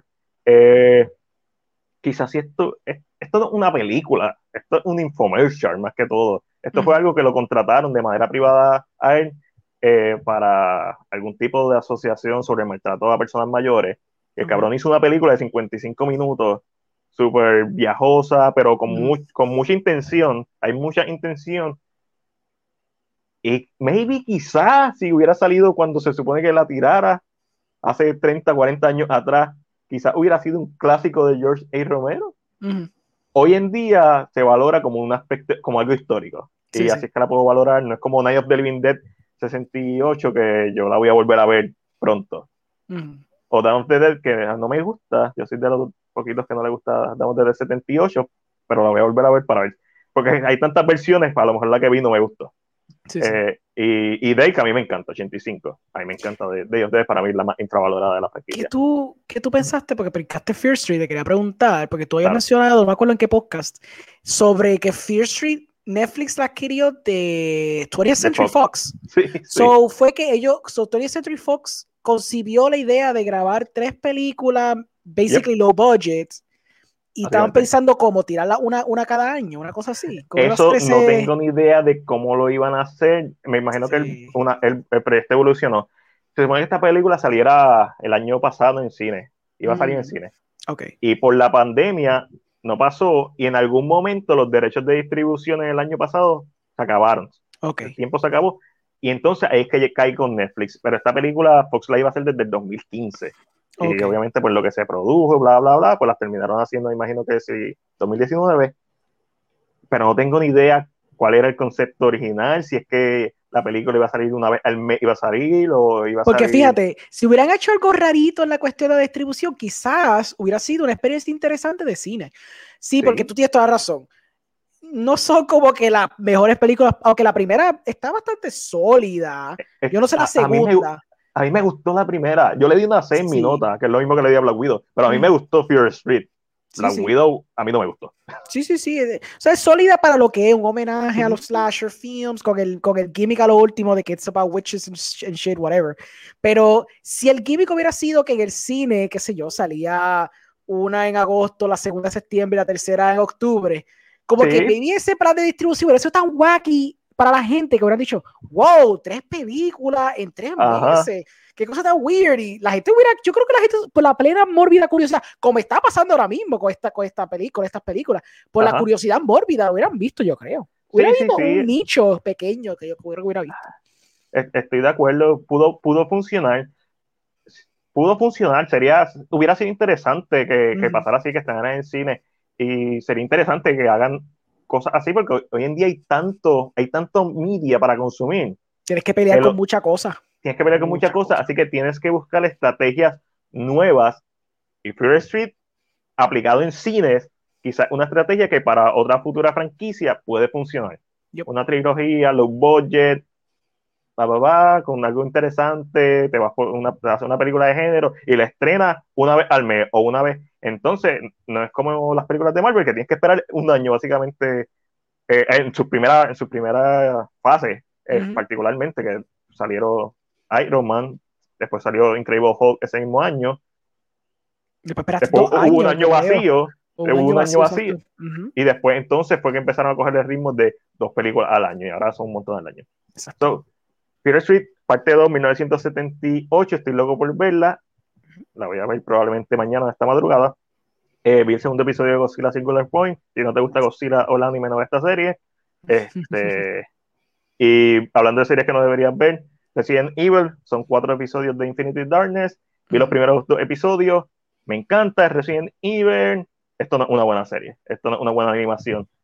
el diseño de los personajes está súper off de los que son los personajes de los juegos, en cualquier versión de los juegos. Las narices se ven súper raras, las bocas se ven súper raras. Eh, esto se ve peor que las películas animadas de Resident Evil. Que son de que son ya tienen más de 10 años la primera. Damnation, que la tengo por algún lado ahí el DVD. A mí me gusta, pero hay una cosa que hay que tener bien clara. Hay una diferencia en que a ti te guste algo y que algo sea bueno. O sea, yo como que soy bien empático. Hay cosas, hay mierdas que a mí me gustan. Y es ok. Yo no me tengo ni que sentir mal ni de que decir que es un guilty pleasure, que es el término común. No, a mí me gusta y punto. Yo tengo mis razones por las que me gusta y algunas son objetivas, algunas son, y probablemente la mayoría son totalmente lo, lo que era mía. Yo llevo siguiendo esta franquicia desde que soy un nene, desde, que salió el primer juego en el 97. Yo llevo viendo películas de Van Damme desde, desde, que tengo uso de razón, películas de Arnold. Siempre las voy a ver y siempre me va a gustar verlos a ellos. So, pero no se las recomiendo a menos que no sea un fanático de Resident Evil. Okay. Eh, that's it. Vamos a Black Widow. Me interesa saber la opinión de Ángel. Ya yo tengo mi reseña. Si quieren saber mi opinión y mi rand, lo pueden ver en, en YouTube. Y si no estás suscrito a nuestro canal de YouTube, suscríbete. ¿Qué estás haciendo? Ahí están todas las reseñas que se suben y todos los videos, etcétera, etcétera. So, Ángel, me interesa mucho saber y que nuestro público eh, sepa, ¿verdad? Tu opinión sobre Black Widow. Dame, dame, dame quitarte mi. Ajá, ya. Eh, contestando lo de Fear Street, eh, sí, ese era el plan de Fox. Una trilogía que iba a, ser, iba a ser grabada back to back y que iba a salir un, mes de diferencia cada uno. Ok, ok. ¡La pegué! ese era el plan. Eh, um, según menciona, eh, ¿verdad? Esa era como la idea, eh, por el simple hecho de que, lógicamente, yo que estoy viendo la 2 ahora mismo, no hubiera funcionado si le hubiera dado más tiempo. No, no, no. Se siente muy apegada a la otra, como que si hubiera dado un año, como que no se siente como que un standalone story, se siente que las tres tienen que estar bien cerquitas. A mí, eso yo mirando las dos ahora. Esto es una evolución de los streaming services y el universo cinemático ejecutado en cine. Pues según lo que mencioné aquí, así es, la pegaste back to back, un mes, un mes cada una de las películas, ese era el plan. Yo lo hubiera visto en el cine entonces, eso está súper cool, una experiencia bien diferente, súper diferente. So, eso quería, estaba buscando eso, estaba hace ratito aquí, pero aquí se fue la luz. Ustedes nunca lo notaron porque yo no estaba en el live, pero se fue la luz. Wow, y... Fuck Luma. Puedo decirlo, ¿verdad? Y ya, ya, a, a, menos que Luma nos auspice, pero eso todavía no ha pasado. Esto no va a pasar. Eh, y tampoco va a pasar. Ahora viene un momento, Luma Energy. No vamos a tener un endgame, la barra es muy alta. Podría. Eh, bueno, yo en lo personal pienso que nunca va a volver un tipo de endgame por lo que construyó en cuestión del pop culture. Pero de que, hay, de que Marvel trate de construir un endgame a través de su narrativa, estoy seguro que lo van a hacer. ¿Otro evento? Yes. Sí, sí, otro evento masivo lo van a hacer. Los cómics tienen demasiados eventos grandes. Yo siento que en el momento donde Marvel va a brincar bien alto nuevamente es cuando traiga los X-Men. Sí, mm, papá. Que la gente se va a ver pompear bien brutal, tienes toda razón. O los cuatro fantásticos primera cuatro, cuatro fantásticos, si cuatro fantásticos logra por primera vez, por primera vez hacer una película buena, excelente, no buena, excelente, que nadie diga que es mala, entre comillas, estoy diciendo un hipérboles. Cuatro fantásticos. No tienen ni que llegar a X-Men. Si la parte es con X-Men, ya, eso cambia el juego. Pero ahí es donde yo vengo, en donde tomaste tu tiempo en esta nueva primera fase en introducir nuevos personajes y estás haciendo un movimiento quirúrgico en donde sabes, estos personajes quizás nadie los conoce, pero tenemos que meterlo y después tirar big guns, big guns, big guns, porque las historias de personajes individuales están quedando pequeñas para Marvel porque la barra está muy alta. es, bien difícil tú de un de un Spider-Man ir a un chanchito. Tienen, tienen que volver, tienen que volver otro evento, tienen que crear otro evento porque ya eso es lo que la gente está esperando. Eh, a menos que ahora sea común que aparezcan personajes del multiverso a cada rato. Y de momento veamos actores big names apareciéndose en un papel que tú dices, ah, ok, sería como que, lo, pero, I mean, I don't know. Bueno, I mean, yo siento que... Black Widow. Yo normal, es que Black Widow, como yo sé que no la he visto y no se puede dar mucho spoiler, no hay mucho de que hablar a base de eso. Eh, a, Matiel, a, ¿verdad? Según saben en su, se han visto su reseña, a Matiel no le gustó la película. La encuentra fun, pero no le gustó. Eh, yo, en mi opinión, es que realmente a mí me gustó. Eh, yo no estaba, yo creo que como lo mencioné, yo creo que yo no estoy yendo al cine ya en nada, en ningún tipo de mood, como que, ok, voy a ver esta película porque la voy a ver. Y creo que fui con esa narrativa y le estaba contando a Mati, una de las cosas que me está pasando mucho es que ahora los twists yo no los veo. Sí. Antes yo estaba súper pendiente a los twists y, ah, predecible. Pero ahora los twists en películas, como que ya no los, dejé de ver, me convertí en casual, wow. Eh, no puedo creerlo, pero eh, maybe es, mucha exposición al cine asiático, puede ser. Um, y hay un twist en la película que como que yo dije, oh my god, y Matiel, eso lo vi desde el principio casi, yo creo, y yo. No me digo una cosa. Y yo creo que por eso tal vez yo me la disfruté mejor, no me percaté tanto. En, hay un momento bien específico que para yo sí veo el CGI, es bien específico, es más para el tercer acto. Lo que Matías menciona después de otros momentos que hay, yo no lo vi, también estaba tan al pendiente. Lo único que sí me puede haber afectado un chin chin es que hay momentos emocionales que la comedia después los daña, como que overpowers them. Y eso sí lo puedo haber notado, eso sí lo noté. En otras cosas técnicas no tanto, pero eso sí lo noté, como que hay momentos que lo hubieras dejado emocionales, lo hubieras dejado tranquilo sin que la comedia brincara por encima. Pero todos los personajes que tiene, que es un cast fenomenal, eh, todos tienen glimpses de comedia. Eh, están haciendo que están haciendo de los rusos una comedia. Vamos a decirlo así. Y, y, yo creo que eso como que hay momentos, no me saca mucho de la película que digamos, o no es como que, pero como que digo, contra, hubiera sido mejor. Este, so, I mean, eso es lo que yo pienso. Cuando ya podamos ver con spoilers, pues podemos tocar sobre el twist y otras cositas que no los entiendo porque Marvel lo lleva haciendo ya hace cuánto. Sí. Mm. a, mí no me molestó el twist, como te mencioné, de la revelación de quién era Taskmaster. Narrativamente funciona. Simplemente no me sorprendió porque la película no me dio. Taskmaster, Taskmaster no es villano en esta película. exacto, vamos a empezar por ahí. So, Taskmaster es el músculo del villano lo vendieron, el problema también es que lo vendieron así, a Taskmaster como villano.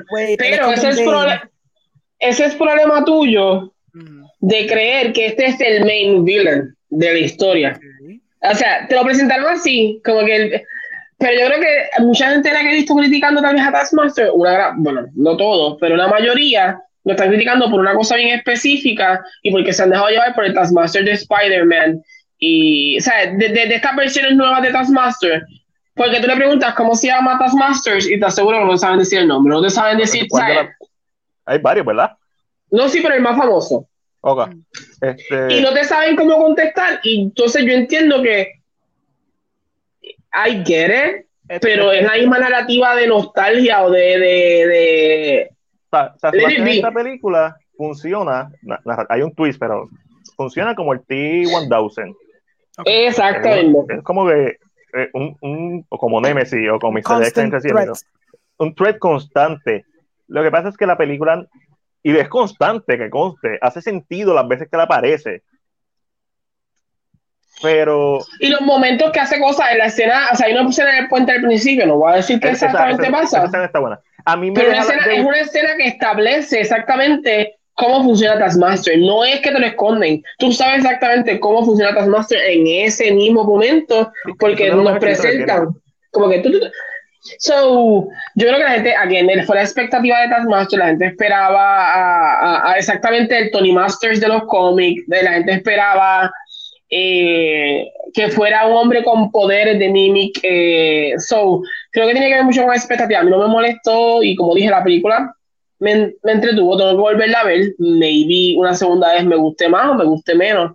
Y para mí eso una de las cosas que Marvel, para mí yo creo que ah, una de las cosas que Marvel muchas veces tiene que hacer es hacer que sus películas sean watchable again. Porque son estas películas que tú vas a, hacer, a volver a ver si quieres saber un poquito de la historia, quieres refrescar, que no sea como un yo estoy en la minoría. La segunda vez que yo vi Captain Marvel, a mí me gustó mucho más que la primera vez. La vi después de ver Endgame, no tenía expectativas, ya sabía lo que iba a pasar y la pude apreciar más por lo que era y no por las expectativas gigantes que tenía, estar en la sombra de que la próxima película iba a ser un Avengers y tenemos que ver a Carol Danvers, a Captain Marvel. Este, esta película me da miedo que pase a los Batman. Veo demasiadas cosas en la primera vez que la vi, malas, o sea, malas desde un nivel de hace tiempo yo no veía una película tan, tan, o sea, que me que encontraba como que, tú sabes lo que yo siempre digo, si tuve una mejor versión, pudo haber sido mejor. Como que en tantos aspectos que, que me molesta, me molesta. Pero no voy a rantear. Prometí que no iba a rantear. Me lo prometí a mí mismo. Ya he ranteado muchas veces. Ranteé con Ángel en el carro después de salir. Ranteé en One Shot. Ranteé haciendo la reseña. vayan a, hay que ir a verla. No me malinterpreten. Como una montaña rusa, esto es divertido es divertida. Hay que Simplemente... Todas asignaciones ya, tienes que verla. ya, o sea, Marvel tiene una serie, una película, nosotros la tenemos que ver, obligado. Todavía tengo que terminar con The Winter Soldier, pero va a pasar eventualmente. Puede ser que pase después de What puede ser que pase el año que viene, pero va a pasar. yo siento, eh, una de las cosas que el juego diciendo que el problema de Black Widow es que se siente que no pertenece a esta nueva saga y se siente off, se siente fuera. Siente como que hubiera estado Nice en la saga y hubiera estado incluida en la saga vieja, pero en esta saga que estamos viendo tantos zombies, tanta cosa al garete, se siente como que mm, you don't fit here. Tú eres No, como que está- está de the tiempo. odd, yeah. Es, yeah, I think ese es el para mí uno de los mayores problemas. Se siente como que vamos a darle esto porque Black Widow, coño, pero si existe el multiverse, puede tener Ah. a Scarlett Johansson haciendo Black Widow otra vez. Tú y yo lo Marvel estaba en una situación luz, luz, luz. Si hacían la película, se iba a sentir siempre a destiempo. Pero yo creo que Ángel y yo encontraron la mejor solución, que es que esto hubiera sido una serie de Disney Plus. Esto como serie de Disney Plus, cuatro, eh, cuatro cinco, seis episodios, cada uno enfocado en uno de los personajes. Un, episodio enfocado en Budapest, en el pasado con Clint. Mira, págale a, a Jeremy Renner para que saquen un episodio en la serie. Más el último episodio siendo el clímax. Para mí hubiera funcionado. Seis episodios. Eh, episodio Natasha, episodio Yelena, episodio Clint, episodio Alexis, que es Red Guardian, episodio eh, Rachel Weisz, que no me, nunca me acuerdo el nombre del personaje, último episodio Climax. Funciona. Melina, yo- Melina. Melina, yo lo puedo ver funcionando, pero no fue así. So, vamos a pasar. A ver si no- se nos queda algo. No se nos queda nada. Vayan a ver la freaking reseña en YouTube. Eso es lo único que se nos queda. Y con eso, después de una hora y veinte minutos, por fin pasamos a lo comprar o lo vende, donde vamos a hablar, de- vamos a empezar a hablar de noticias. Mira, saben que Albert Wesker va a volver a salir en John Wick 4, como sea que se llame. Wow. Why is that Wow. news? I don't understand. Yo no sé. Supone que él no saliera. I don't, I don't get it. A, a mí me, me vacila mucho todo este tipo de noticias como esta. Hay que yo las pongo, se ponen en la página. Es como que. Ya, Keanu Reeves va a salir en John Wick Chapter 4. Con- Yeah. los, principales- todos los que, los que han salido en las tres películas se supone que vuelvan a salir en la, en la cuarta película. Exacto. Es como que, ok, eh, I guess lo compro. No es como que una gran noticia, pero no es una noticia. Bueno, I guess es una noticia. So, Ángel, ¿lo compra o lo vende? Toys R Me. Eh, también lo compro, ¿por qué no? Mm, Había que comprarlo, eso era como yo una compra se- era una, era una compra segura. Es como cuando te compras un este paquete y sabes que te traen uno extra, pues seguro que eso venía ya. Eh, So, sí, esto está incluido. Eh, les pregunto, ¿vieron el trailer de Encanto? Sí. yes. ¿Qué les pareció? ¿Lo compran o lo venden? Salió el trailer y los nuevos posters de Encanto. Yo tuve algo funny que pasó cuando la vi. ¿Qué yo, pasó? Yo estaba viendo la, la, pre- la premisa, pues está interesante, because it's like a flip on what normally eh, el, pel- tipo de película animada te, te cuestiona, la- te dice de que, you know, everyone's special, pero en esta, everyone is literally special except for you. Ok, cool, funny concept. La cosa es que cuando Lin Manuel empieza a cantar al final, Mm. ¿Tú pensaste que era eh, a Carlos Vive? no, yo Yo pensé, pensé que, que estaba, Carlos Vive. yo pensé que le estaba diciendo Colonia en vez de Colombia. Ah, Yo que estaba diciendo Colonia, Colonia, y yo, yo, yo estoy mal, yo se lo envié a mis bros y decía, bros, este tipo acaba de cantar Colonia, una película de Disney. Y cuando yo veo de dónde parte la película, es como que, ah, es Colombia, es que yo le tengo un odio visceral tan heavy a Lin Manuel como per ser humano que yo pensé que he was capable de cantar Colonia en una película de Disney. Wow, Pero el odio es real. Sí, no, yo tengo un odio visceral a Manuel. Como persona, como creativo, I'm happy que él está haciendo todos estos ventures y cool porque he's moving, you know, la barra de latino en cine más adelante, en cuestión de Hollywood, cuestión de Hollywood. Porque aquí cine independiente se ha movido súper bien y que sí, ok, pero digo que, you know, cuestión de la perspectiva de Hollywood como nos ve a nosotros, pues él está haciendo un, un trabajo bastante bueno. So, yeah, yo el trailer está cool. It's, you know, eh, está cool la premisa.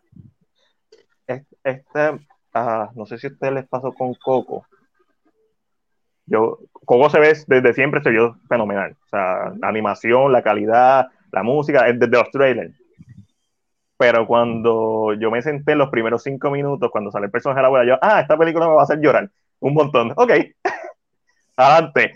Salió la abuela. Ah, ok, esta peli ok, estoy listo. ¿Dónde están los tichos? Yo Yeah. siento que, que, que Encanto tiene ese potencial, no necesariamente como Coco, trayendo la, la familia desde ese aspecto, pero esa sensación única que todos pasamos, por lo menos todas las personas que no son psicópatas, eh, pasan cuando son adolescentes de no sentirte especial, de tratar de, tú sabes, de destacar, de mírenme. Eso yo creo que es algo bien natural en el ser humano y en, un momento u otro te llega en tu vida y si esta película, al mejor estilo de Pixar, capitaliza en sí, soy una animación, pero soy más, soy más para adultos que para niños, donde se va a encantar con los colores, pero los adultos van a estar, porque, ah, ¿qué es esto? Yo creo que tienen una ganadora. El trailer no me dio esas vibras, pero creo que tiene la posibilidad porque fue un, un teaser trailer, por más. Ok, ah, de esto se trata. Este es el concepto. So, lo voy a comprar porque tiene mucho potencial, es un buen primer trailer. Y eh, no sé, me gusta. No, no le tengo odio a Manuel todavía. Eres como persona, no como creativo. Sí, exacto. Exacto, no, no, tengo ningún tipo de referencia como persona. Como creativo, estoy contigo. Está, está haciendo muchas cosas por empujar a, ¿verdad? nuestra cultura y eso siempre va a, ser un, va a tener un legado importante. Eventualmente como persona, siempre al final del día, eso también tiene peso. Porque todo sale. Sí. Todo sale, así que Ángel, Encanto me dijiste que lo, compra, que lo compraba, algo que tengas que añadir. Encanto, a mí lo compré por lo que es, es una historia que no la encuentro original, lo único, lo único original que tiene es que es en Colombia, pero la historia de que me siento fuera de grupo, me siento out of place, me siento que mi familia es de esta manera y yo no soy así. Eh, mi familia, mi padre es Space mi padre es baloncelista, a mí no me gusta tanto. I think es, una narrativa repetida. La gran diferencia es que estamos tocando la cultura colombiana y, siento que, y no es que lo quiero comprar directamente así, pero siento que es como un Crazy Rich. Es una historia que hemos visto ya, pero puede ser un hit porque es una historia contada de una perspectiva latina, colombiana. Eh, es completamente diferente la perspectiva. So, es una de las cosas, yo siento que eso no, era, eso no fue, para mí eso fue un character presentation. Um, no, es, si, si no está en la película, esto que yo vi en el trailer, en el teaser, no me molesta. Porque siento que era como que estos son dos personajes, tienen poderes. Así ella no tiene poderes. por dentro. This is it. O sea, prepárense para cuando salga el trailer. Eh, no lo misma en Miranda todavía como Alejandro. Eh, pero eh, como creativo se lo aplaudo. Lo detesto como actor y cantante. Um, pero como, piragua, como, como, creativo se la doy, se la doy. Como creativo se la puedo dar porque ha hecho algo diferente. So, eso es lo que tengo que pensar de Encanto. Y me, me jode, cara, el único latino que Disney contrata para hacer películas con música es Ali Manuel Miranda. Papi, Mary Poppins, Moana, Encanto, eh, la misma eh, In the Heights, no, este, Hamilton, que sale en Disney Plus, está, está apretado ahí Lin Manuel para rato. Mira, Screen 5 terminó, terminó filmación. Esta, yo soy fanático de los rollos, estoy pompeado por esta película. Es como que, aunque diga que no, cuando salga la voy a ir a ver. Pero corriéndola y emocionado con un nene chiquito. Eh, ¿Quieren verla? ¿Les interesa? Yo vi creo que la primera. Te voy a ser bien sincero. Yo creo que vi la primera y creo que no vi más ninguna ever again. Primera me encanta la primera. no, la primera es película. No, este... Una joya, por eso digo. Sí la segunda, yo pienso que todas son relativamente buenas. y como de la tercera a la cuarta pasó mucho tiempo, tú pensarías, ah, va a ser bien, bien mala. No, eh, servicial. mientras sea servicial, yo estoy contento con, con un slasher de screen. Eh, Lo único que espero es que no. Does it subvert the genre como hizo la primera o, o does it play it does it play it like by the mm. numbers en cuestión de, de que it succumbs to its genre tropes es, sí, sí, ya, ya después en la tercera ya la, lo que comenzó como una casi parodia como una crítica o como una observación mejor dicho a, al género ahora es el género. Eh, ahora están dentro del género. Okay quiero ver qué hacen con la quinta, porque después de la 1, la 2 quizás a la, mucha gente le gusta mucho la 2. Y hay gente que le gusta más la 3. Como que una, todo el mundo sabe que la primera es la mejor, vamos a ponerlo así. Pero, ¿cuál es la segunda mejor? Es como que ese es el debate. Mm. lo, que me, lo que no me gustaría es que decayera tanto en calidad, o sea, como Friday the 13. Uno, la 1 no es tan buena, vamos a hablar claro. la 2 es bien buena, la 3 un asco, que es 3D. Eh, la 4 es posiblemente la mejor de la franquicia. Mm. La 5 una guilty pleasure, pero no es tan buena. 6 eh, Frankenstein. Este, siete, siete es el poder el siete, el siete es Jason versus Carrie, en ocho es Jason en Nueva York, en nueve es Jason como si fuera una fantasía oscura, diez está en el espacio, nos Esa quedamos sin historia. I love it. Esa fue la primera película, yo la tengo, esa fue la primera película que yo vi en HBO Max. Ah, precioso. Olvídate de Yojimbo, olvídate de Akira Kurosawa, olvídate de Studio Ghibli. Pre- Precioso. I love, I it. I love it. Yo no puedo decir ni siquiera que es tan mala que es buena, tiene cosas bien malas. A mí genuinamente me gusta. Y cuando le- leí Watch me gustó. Versus Frey versus Jason, que la volví a ver. Y no me gustó. Mm. Eh, yo he visto Frey versus Jason más de 10 veces. Y siempre me encantó. La última vez que la vi, que fue este año, para hacerle la reseña, que no la he hecho por cierto. Este, no, no hizo, no hizo clic. No sé qué pasó. Pero espero que eso no pase con Screen. So, que estoy lo- Y lo mejor de todo es que esto es una excusa perfecta, Alejandro, para volverla a verlas todas. O si no las has visto, verlas. Sí, sí, para verla ahora. Sí, sí, para como, ah, déjame hacer el maratón de Screen. En, Ángel, Screen, tú la. Yo sé que Nirma la va a ver, pero tú. Ya, ya. Eh, yo la puedo ver porque eh, cuando yo la última vi fue la 4, también no me Ah, acuerdo de las 2 y la 3. También no, me, acuerdo- también no me acuerdo de la 2 y la 3, pero vi la 4. Y yo creo que una de las preguntas, y creo que tú lo mencionaste también, una de las preguntas es ¿qué puede traer el screen nuevo? Que no me coja como de... Y creo que la 4 lo hizo. O sea, como que siento que funcionó en ese momento. son no es como que, ah, estoy verla porque siento que va a ser una historia bien buena. Es como que, ¿qué tú puedes hacer que me vuelva a impresionar? ¿Qué, tú No- no puedes atra- ¿Qué tú puedes traer? Subver, eh, Subvert eh, sobrepasó las expectativas de lo que yo pensaba que iba a tener la 4. No fue la 1, que fue un game changer en el género. Sí. ¿Qué trae la 5? ¿Qué trae a la mesa? O sea, es una franquicia que ha sido bastante consistente. Tengan en cuenta que estamos hablando en base a nuestra memoria de cuando salieron las películas. Yo he visto Screen 1, 2 y Yes. 3 muchas veces, pero la 4 solamente la vi una vez. So, Que Scream 1 la vi, no tan reciente, hace tiempo. Lo que pasa es que yo no digo que la vi, pero la vi porque está, es- ajá, ya sé que ustedes saben, yo estaba en Nueva York, ¿verdad? Ujú. y estaba en el televisor. So, I was watching it, que se estaba ahí, no tenía nada más que ver.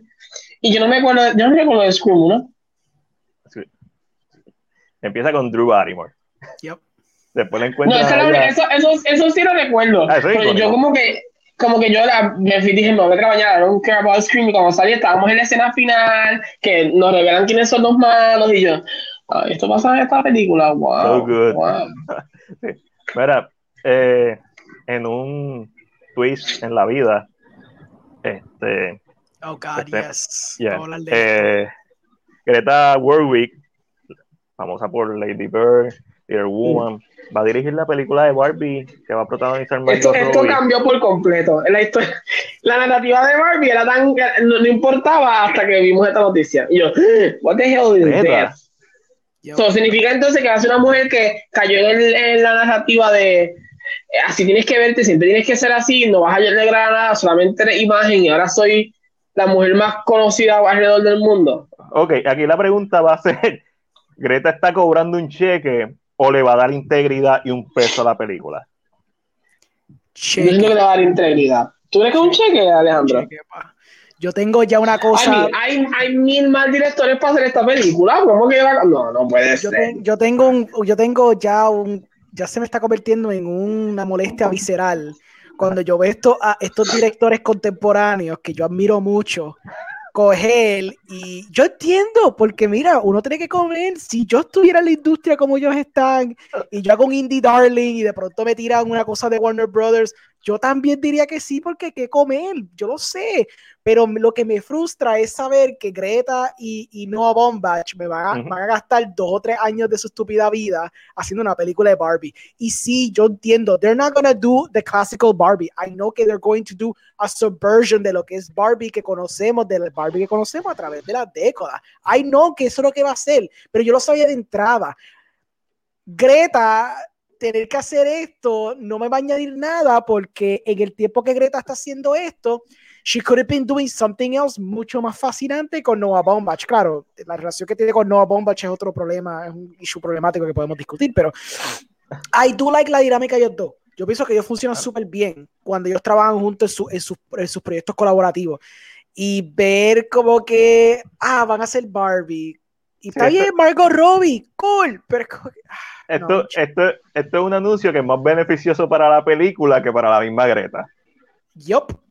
Ok, entiendo, entiendo, entiendo. Es ah, como cuando, ah. mira lo de Barry Jenkins, te lo voy a dar. Yo detesto el hecho, y lo he dicho muchas veces, yo detesto el hecho de que Barry Jenkins, el hombre que me trajo Moonlight, y después me trajo una joya en If Bill Street Could Talk, que la gente no, yo no sé por qué la gente no mira más esa película, va a gastar dos a tres años haciendo The Lion King 2. Por más que yo sé que he's going to make it somewhat more interesting, más elevado que quizás lo que fue que fue el primero Lion King, pero maldita sea, he's gonna be doing Lion King 2. En vez de darme un próximo masterpiece. Ah, ok, ya, sorry. Ahí está, Yo, eh, definitivamente para mí esto cambia totalmente la narrativa de la historia, como menciona Ángel. Por ser Greta, le, le beneficia a la película, so compro la noticia Estoy de acuerdo con lo que estás diciendo, Alejandro. es como que, ah, en vez de darnos algo original, no tiene que ser original, puede ser otra Little Woman, algo pasional, pero hay, no sabemos qué tanta pasión hay por Greta, si es que hay alguna, o si es por el cheque. A lo mejor el cheque creó pasión, pero el dinero tú sabes que hace bailar el mono. Pero definitivamente, entre lo peor de esta película que pudo ser, esto es una buena noticia, en mi opinión, para la película. Sí, sí, para la película. Eso, cool, vamos a ver si, si, si pasa, ¿no? Todas estas películas así. Mira, eh, Ay, mi gente, perdón, perdón que no estoy opinando mucho, que estoy viendo Fear Street, la segunda parte, y que estoy entregado. Me está gustando. La narrativa que está llevando para la tercera película, que ahora vamos para la tercera. Me imagino que hay mucho flashback. O sea, toda la película es un flashback, pero que hay mucho flash forward al presente. Eh, no, eh, eh, vamos a decir que empieza en, en lo, lo, que conocimos. Y, y, brincamos al, pasado y vamos directo al pasado. Se mantiene siempre en el pasado, dándole honor a, a Freddy. Pero ahora estoy viendo el trailer de la 3 and it's losing shit. O sea, literalmente nos vamos más para atrás. Y creo que como lo hicieron narrativamente, te digo el nombre ahora: 1666, es correcto. I mean, lo que hicieron, como lo hicieron, se lo tengo que aplaudir. O cuando la vean, me ah. dejan saber. Siento que ese final se lo tengo que aplaudir. Porque yo dije, ay, vamos otra vez a hacer la misma Flash. Yeah, it works. It works amazingly good. So, quiero verla completa, quiero sentarme con calma. Creo que te va a gustar más porque es muy diferente. So, y hay muchas, hay, hay, boobies. Se siente bien, bien Jason, boobies. So, yeah. tú, tú no me hagas una película ni un homenaje a Friday the 13 si tú me vas a enseñar tetas. Eso, es parte del staple tal de la vez no hay mucha Tal vez no hay mucha teta, pero... No importa, tiene que haber por lo menos dos pares. Eso es todo lo que yo pido. Y las matan, obviamente. Tienen que morir. Ese es Friday solamente. Tienen que morir. esa, es la única, esa es la única franquicia que yo le permito eso. Las otras, pues que se comporten como franquicias modernas que son. Friday the 13 tiene que. Mucha muerte, teta, mucha muerte. Sí, Eso es, básicamente lo que comprende. Esa es la base. ¿De qué estaba hablando antes de, ah. esta noticia? No, no estaba diciendo, estaba leyendo la noticia. Mira, el director eh, Matthew Bounds, famoso por Kingsman y Kick-Ass, eh, va a dirigir Arguile. Arguile, no sé cómo se dice eso. Este es un filme de espía que tendrá un elenco compuesto de Henry Cavill, Samuel Jackson, Brian Craston, Brice Dallas Howard, Sam Rockwell, John Cena, y el debut de la cantante Dua Lipa como actriz. Mm. Ok. Yo leí que mm. esto era una novela que todavía no ha salido. So va a salir más o menos like soon. Parece que compraron los derechos porque quizá mm. el autor supo cómo vender su, su libro. So parece que leyeron el libro de antemano y entonces compraron los rights rápido y dijeron vamos de pecho. Lo que está cool es el elenco. El elenco está bien cabrón. Cranston, tiene un elenco bastante sólido. Samuel, Samuel, Jackson, tú sabes que hace cualquier película, pero Samuel Jackson es buen actor. Sí. no, no, no, no, no a, mí, a mí, si alguien me emociona de esta película, puede ser Rockwell Cranston. Los demás. Ah, no, Rockwell sure. está en la madre. Claro. Este... I mean, Bryce. Eh, ok. Bryce. John Cena, a mí, porque estás ahí. But, eh, Henry Cavill, eh, ok, ok. John Cena, yo le tengo una leve apreciación ahora. Lentamente me, le estoy cogiendo cariñito. Es, lento, es bien por- lento. Bien lento el cariño Ok, que le estoy ok. cogiendo, pero. sí. ¿Por qué? Y no, y no tiene nada de malo. A, a mí no me molesta. O sea, eh, Eh. The Rock es The Rock y yo, su sonrisa me ilumina mis días. Exacto. Este, Drax, este, Dave Batista. no, de- pero de- Dave Batista es un buen Ah, actor.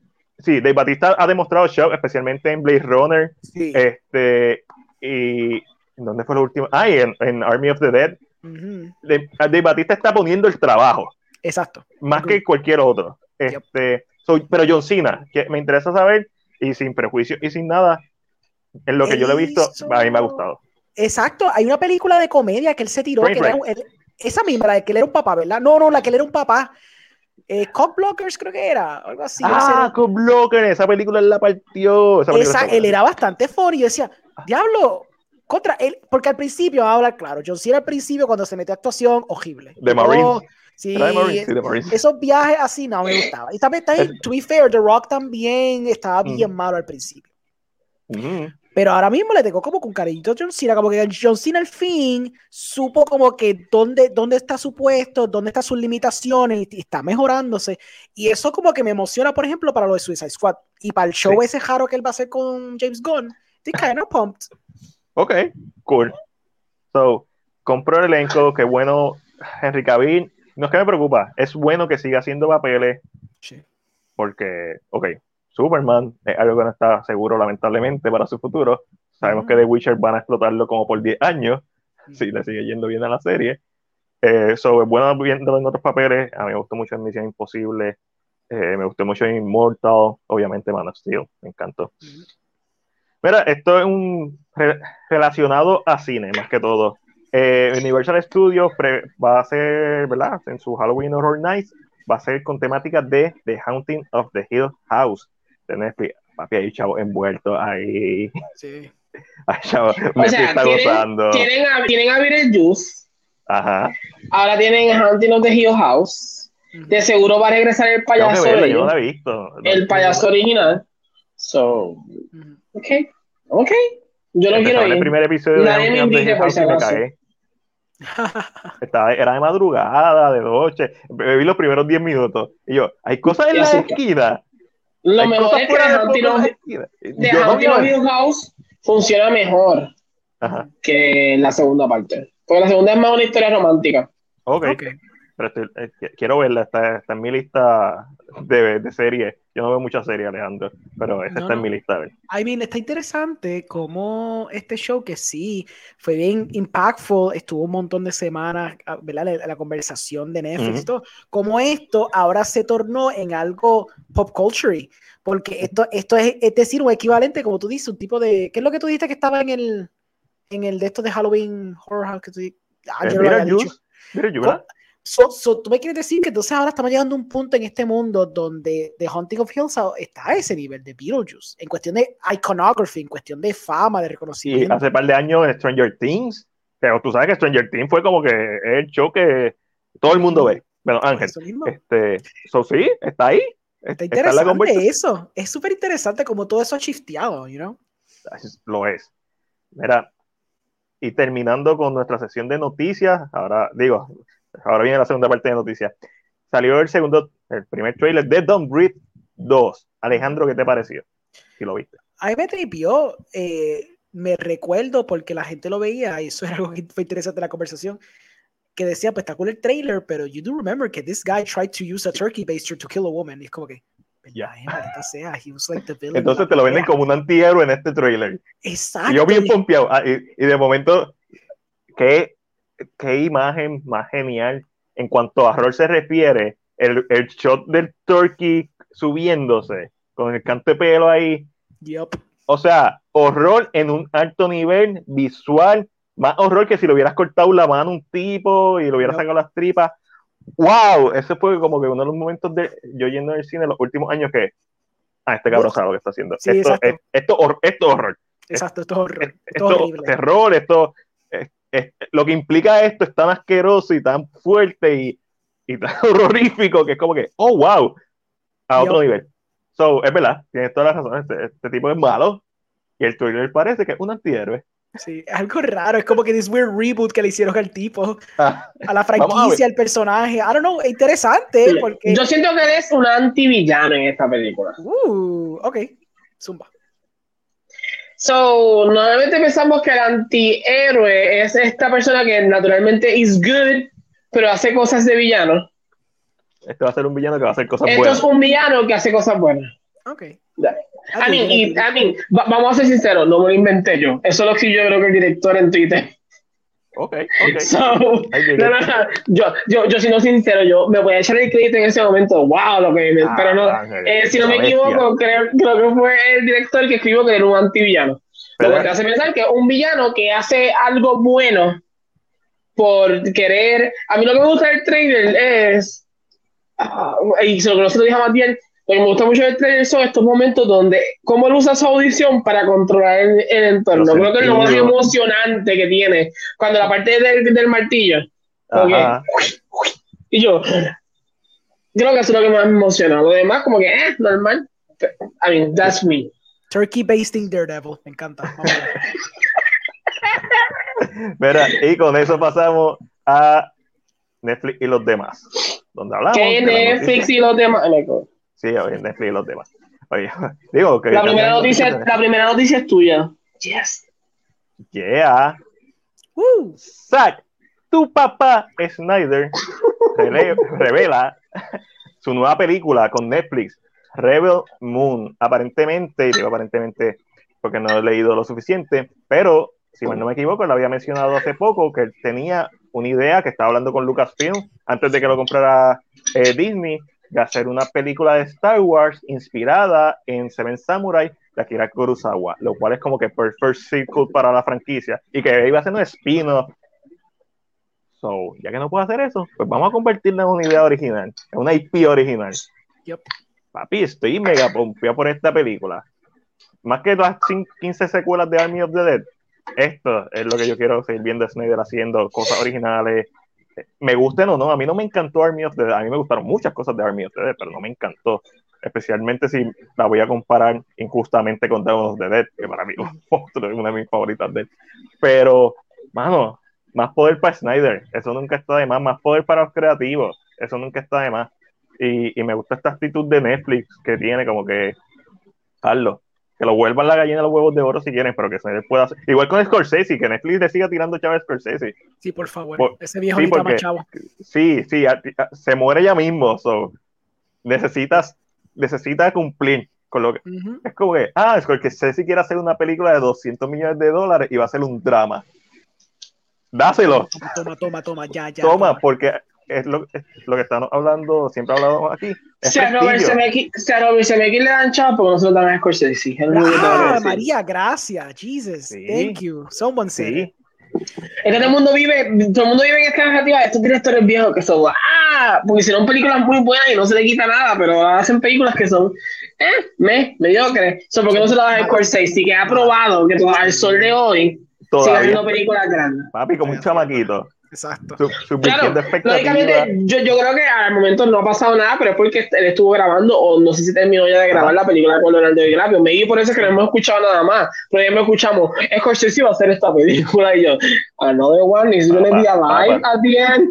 Scorsese está haciendo lo que ningún director, yo creo que ha podido hacer. Kubrick no pudo hacerlo, no pudo hacer su Napoleón. O sea, literalmente Scorsese está haciendo sus Dream Projects. Hizo la película con Liam Neeson y Andrew Garfield, que se me va el nombre ahora, Silence. que era una de sus, Silence, que era una de sus Dream Projects. Hizo este. Lo que Irishman. chavo. Mm. Gracias, gracias que yo no soy millonario, porque yo estoy haciendo Team Projects y bien, yo odio las películas de mi amigo, pero normal, no me importa porque me, me da chavos a mí también. So. I mean, hay gente que se merece sus Dream Projects, Scorsese es uno.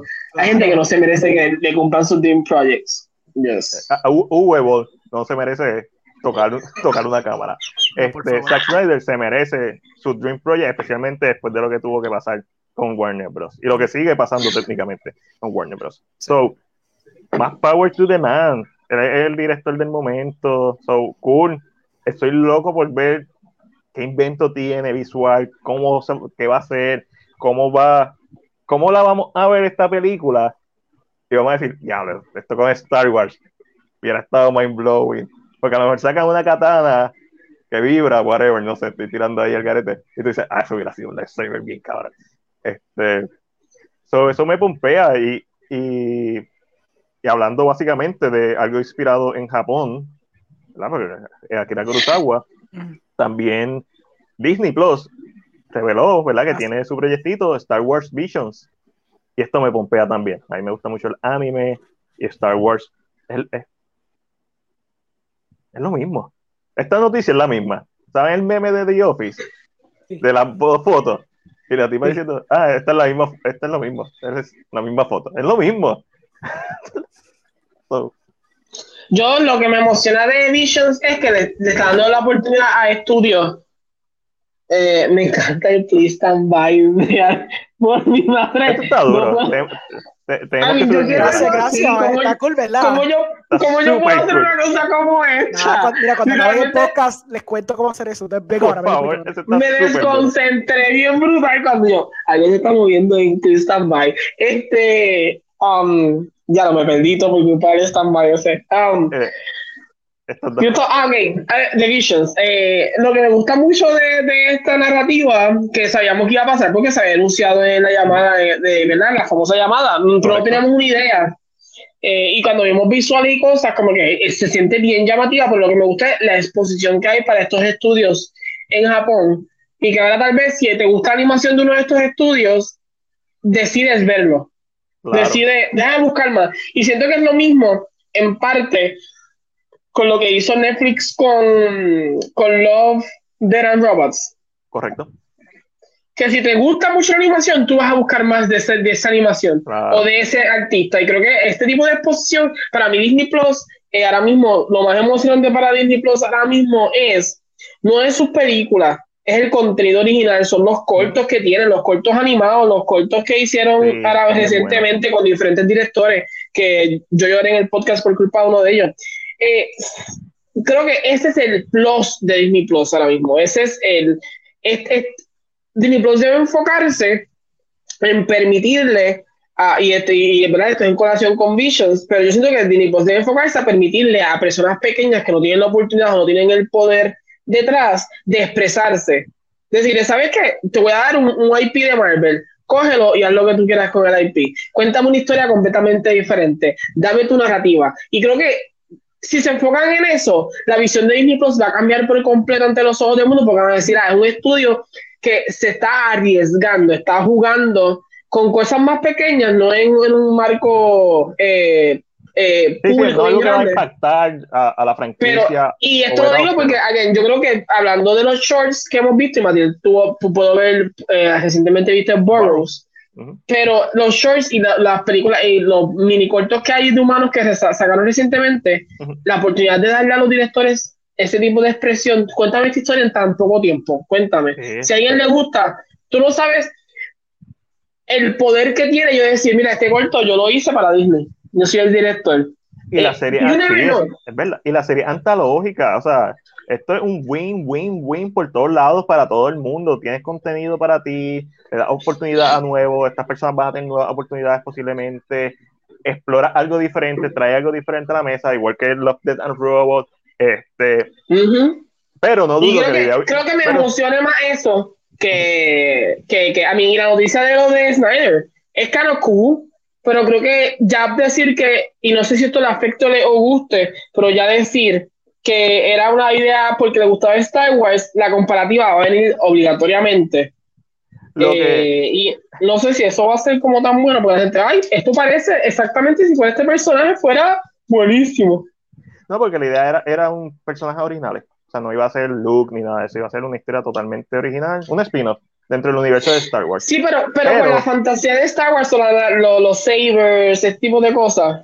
mm, Eh, eh, no, no, no me molestaría a mí hay que, hay, hay que ver cómo lo trae, pero ya como que sabiendo que es esto, me preocupa. No que va a hacer un mal trabajo, pero me preocupa como que la gente diga, o lo común, ay, es que tiene cositas que parecen que son de Star Wars, porque ya saben. Tienen conocimiento de antes. So, I don't Eh, entiendo por dónde va. Sí, eso va a pasar, pero, ¿sabes? Estas cosas pueden pasar siempre de manera positiva o de manera negativa, como, eh, como War of Tomorrow. Yo puedo decir, ya, esta película se copió de Terminator, Aliens y The Thing, de una manera despectiva.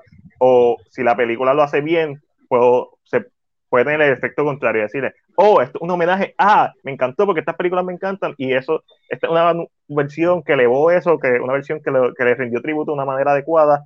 So, eh, o sea, va a, tener, va a tener la esencia de Star Wars, porque al final del día va a ser una space opera, pero también va a tener la esencia de Akira Kurosawa, de Seven Samurai. So, yo quiero, y yo quiero ver la acción de esta película, cómo está filmada. Eh, tiene un ojo tan cabrón para la acción. Eh, espero que no experimente con un lente como lo hice con Army of the Dead, que a mí no me molestó el Death of Field, la, el enfoque de la película. Pero, ok, esos experimentos están chéveres para hacerlo una vez. Eh, espero que sea una película un poquito más limpia. Eh, los efectos visuales, estoy loco de ver muchas cosas y al final del día estoy loco de ver qué historia va a traer, porque esto obviamente va a ser una IP que van a querer crearle una franquicia como Army of the Dead. So, más power to Yo- the man. Yo tengo una pregunta. A mí, Ajá. sigue, Matías, espérate, sigue, sigue, sigue. No, no, no. Eh, lo que sí va a ser curioso es, ok, Snyder tenía esta idea pre-2013, posi- posiblemente, ¿verdad? Que fue cuando lo, antes de que se vendiera Lucasfilm a Disney. Correcto, más o menos Se me fuiste, se me fuiste. Más o menos 2013-2014, perdón. Ok, pues an- antes, vamos a decir que 2013 para, ¿sabes? Un, un invito puede ser antes, puede ser 2013. 2014 lo dudo, porque creo que lo, él lo, lo dijo como que 2013, 2012. Y ahora sale esto. No estoy diciendo que tengan que ver nada, pero conceptualmente, esto es un anime de Star Wars, o sea, que va a estar influenciado por la cultura japonesa, pero también va a estar influenciado por Akira Kurosawa al final del día, porque todo está influenciado por Akira Kurosawa. Este, So, me parece curioso que esta idea que él tiene, que tuvo hace casi 10 años, se esté ejecutando ahora en anime. Y me, y me encanta. No estoy diciendo que Snyder fue el, genio que lo hizo, porque algo que, tiene Snyder bueno y que también lo hace en Army of the Dead, es que cosas que hacen sentido, él las hace, pero nadie más las había hecho. Zombie, la evolución de los zombies del de Army of the Dead hace sentido cuando tú ves las películas de Romero y cuando ves nuevos filmes como eh, Body, ese estilo de zombie, una evolución del zombie moderno. ¿Cuál es la evolución del zombie moderno? Que el infectado corre, pero sigue siendo mindless. La evolución de eso es que sea un zombie que tenga algún tipo de capacidad cognitiva, más allá de, tú sabes, más allá de, de comer cerebros, sino que se crea una sociedad, Ian Legend, que no es una idea nueva, desde Ian Legend, Ian Legend no son zombies, son como vampiros. En la original y en la película de Will Smith, whatever lo que sea que son, este, son como zombies vampiros, pero el, punto es el mismo, o sea, es una evolución que hasta que alguien no la hace, tú dices, ah, hace sentido. So, Star Wars y Akira Kurosawa hace sentido, y lo que voy a querer ver Funciona, funciona. Funci- sí, porque de ahí es que viene Star Wars, de Hayden Fortress. Y lo que voy a querer ver, So, ambas como- cosas yo creo que funcionan. sí, está, está en la madre. So, vamos a pasar con las Country. Pero espérate, antes de eso, eh, Ajá. yo quiero preguntar, Alejandro, ¿tú estás comiendo con el de los distros? ¿Sabes que puedes comer aquí cualquier cosa? Just in case. Exacto, si estás comiendo, Siento como una vibra de que siento que está- tenía hambre y se puso a comer. como que, mm, no sé si es eso, si está ido, vamos a notar cuando él está en mute, so él mismo se va a quitar el mute. claro, eh, caballo. Yo, Alejandro, tú estás, Alejandro. Déjalo, déjalo. Él, él va a llegar. Espera, Lovecraft Country no fue renovada una segunda temporada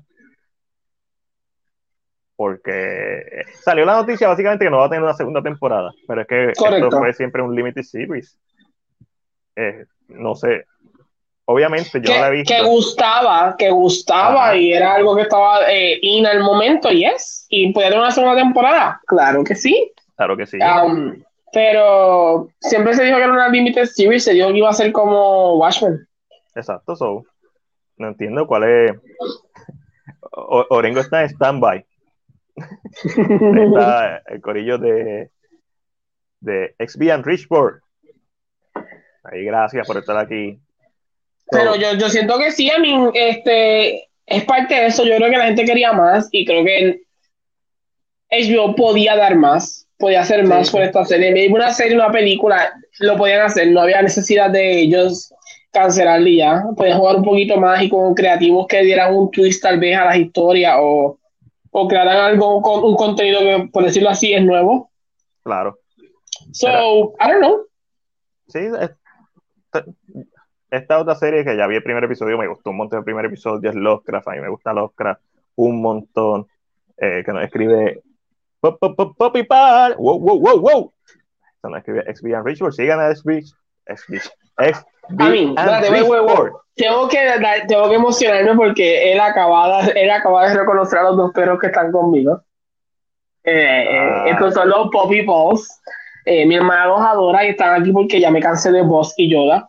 So, yo voy a agradecer que, que- los reconociste, que me siento hay que hasta, hasta emocionado, como que, ¡ay. Está por- la gata está por ahí, pero no la encuentro. No sé dónde está, se me perdió. Yo aquí, yo aquí ando. Alejandro, mira, estamos hablando de los Crash Country, no fue Alejandro. Alejandro, tú estabas comiendo, di la verdad, di la verdad. No, estaba haciendo algo en la casa, haciendo Ah. No, no, de- yo así, yo, yo así, ese, es- le dio un hambre porque nosotros hablamos tanto que le dio hambre ya. No, no, está ahí no, comiendo, yo, está. yo tengo la tendencia de comer temprano. So, ya yo comí. Ah, pero pues, Yo- si te da hambre, yo- me pues, imaginé, yo me imaginé a Alejandro comiendo un mac and cheese ahí mientras los estaba en stand-by. Yes. Hombre, esta gente hablando demasiado. no, tranqui, tranqui. Mira, los Crash Country, pues fue, no fue cancelada, esto fue un limited series, pero no, no iba a haber segunda temporada. Entonces te, te venden la noticia y es normal porque así es que la ponen, entonces uno no se acuerda que es un limited series. So, I agree. ¿cuál es la Aunque creo que era que la showrunner había dicho, tengo ideas para la secuela. Es como que, pues cool que tengas ideas, pero it was a limited series. I mean, Exacto. Ya. Y yo estaba satisfecho con lo que vi. So, Ok, tú la terminaste, yo no la terminé. Sí, yo la terminé completa. I mean, em, hay, hay sus episodios que están un poquito lopsided porque el approach an- antológico raro que tenía, pero mezclado con que es una, es una narrativa también, so, Ujú. so bizarre to me, Ok, que a veces funcionaba, pero a veces no. Porque es como que, sí, es como que cada episodio tiene su vibe diferente, pero tiene los mismos personajes. Fue algo Ok. tan extraño. Porque un episodio era como que un haunted house y otro episodio es como que Lovecraftian horror y otro episodio es otro viaje raro y entonces como que entonces lo atas con los mismos personajes, a lo último se ata con lo que hicieron al principio, it was a little weird.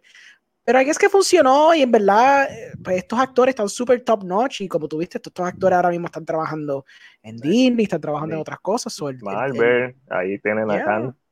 Ahí tienes a Este, tu Kang por eso, y el tipo, el tipo es un duro, tipo un duro actuando. A mí me gusta mucho John, Jonathan Mayers, en verdad, es súper cool. Este, pero yo siempre pensaba que eso era una sola One and serie. done. nunca- Yeah. Sí. Como Watchmen, yo siempre para mí Watchmen pensé en Limited Series, One and Done. Exacto, so, ya, gente, no, lea, no fue que la cancelaron. Una que sí cancelaron fue Corset. ¿Alguien piensa Eso, eso, eso todavía estaba corriendo. Solamente tuvo una temporada, one and done. Ah, pero esta fue wow, en serio. La sentí como que fue una temporada súper vieja. Y, pero no te creas, yo escuché que Curse al parecer iba era interesante la narrativa de la serie. Nunca la he visto. Um, yo pago Netflix, pero no veo Netflix, so I'm sorry, people. I just, pa- al parecer soy billonario por alguna razón. Yo Um, un par de series y películas que tengo en la lista para ver, esta es una de ellas. Entonces yo nunca lo voy a Eh, ver. pero, pero sí escuché que como que no era tan mala. Que esta narrativa de que la serie no es tan mala. So, no podría decir, ah, la cancelaron, nice. La cancelaron, uh, me hubiera gustado ver un poquito más. So, I mean, yo lo dejo. Lo dejo en la esquina ahí. En, no la compro, no la vendo, aunque estamos en el episodio de demás, pero no la compro, no la vendo, No. la dejo en, en, en la góndola. Sí, es como que esto, esto ya, esto expiró. un producto expirado, pues ahí Sí. se queda. Mira, eh, una que va a, te- se, va a seguir saliendo, van a hacer todos los espinos, le van a sacar la juventud que le queda a Henry Cavill.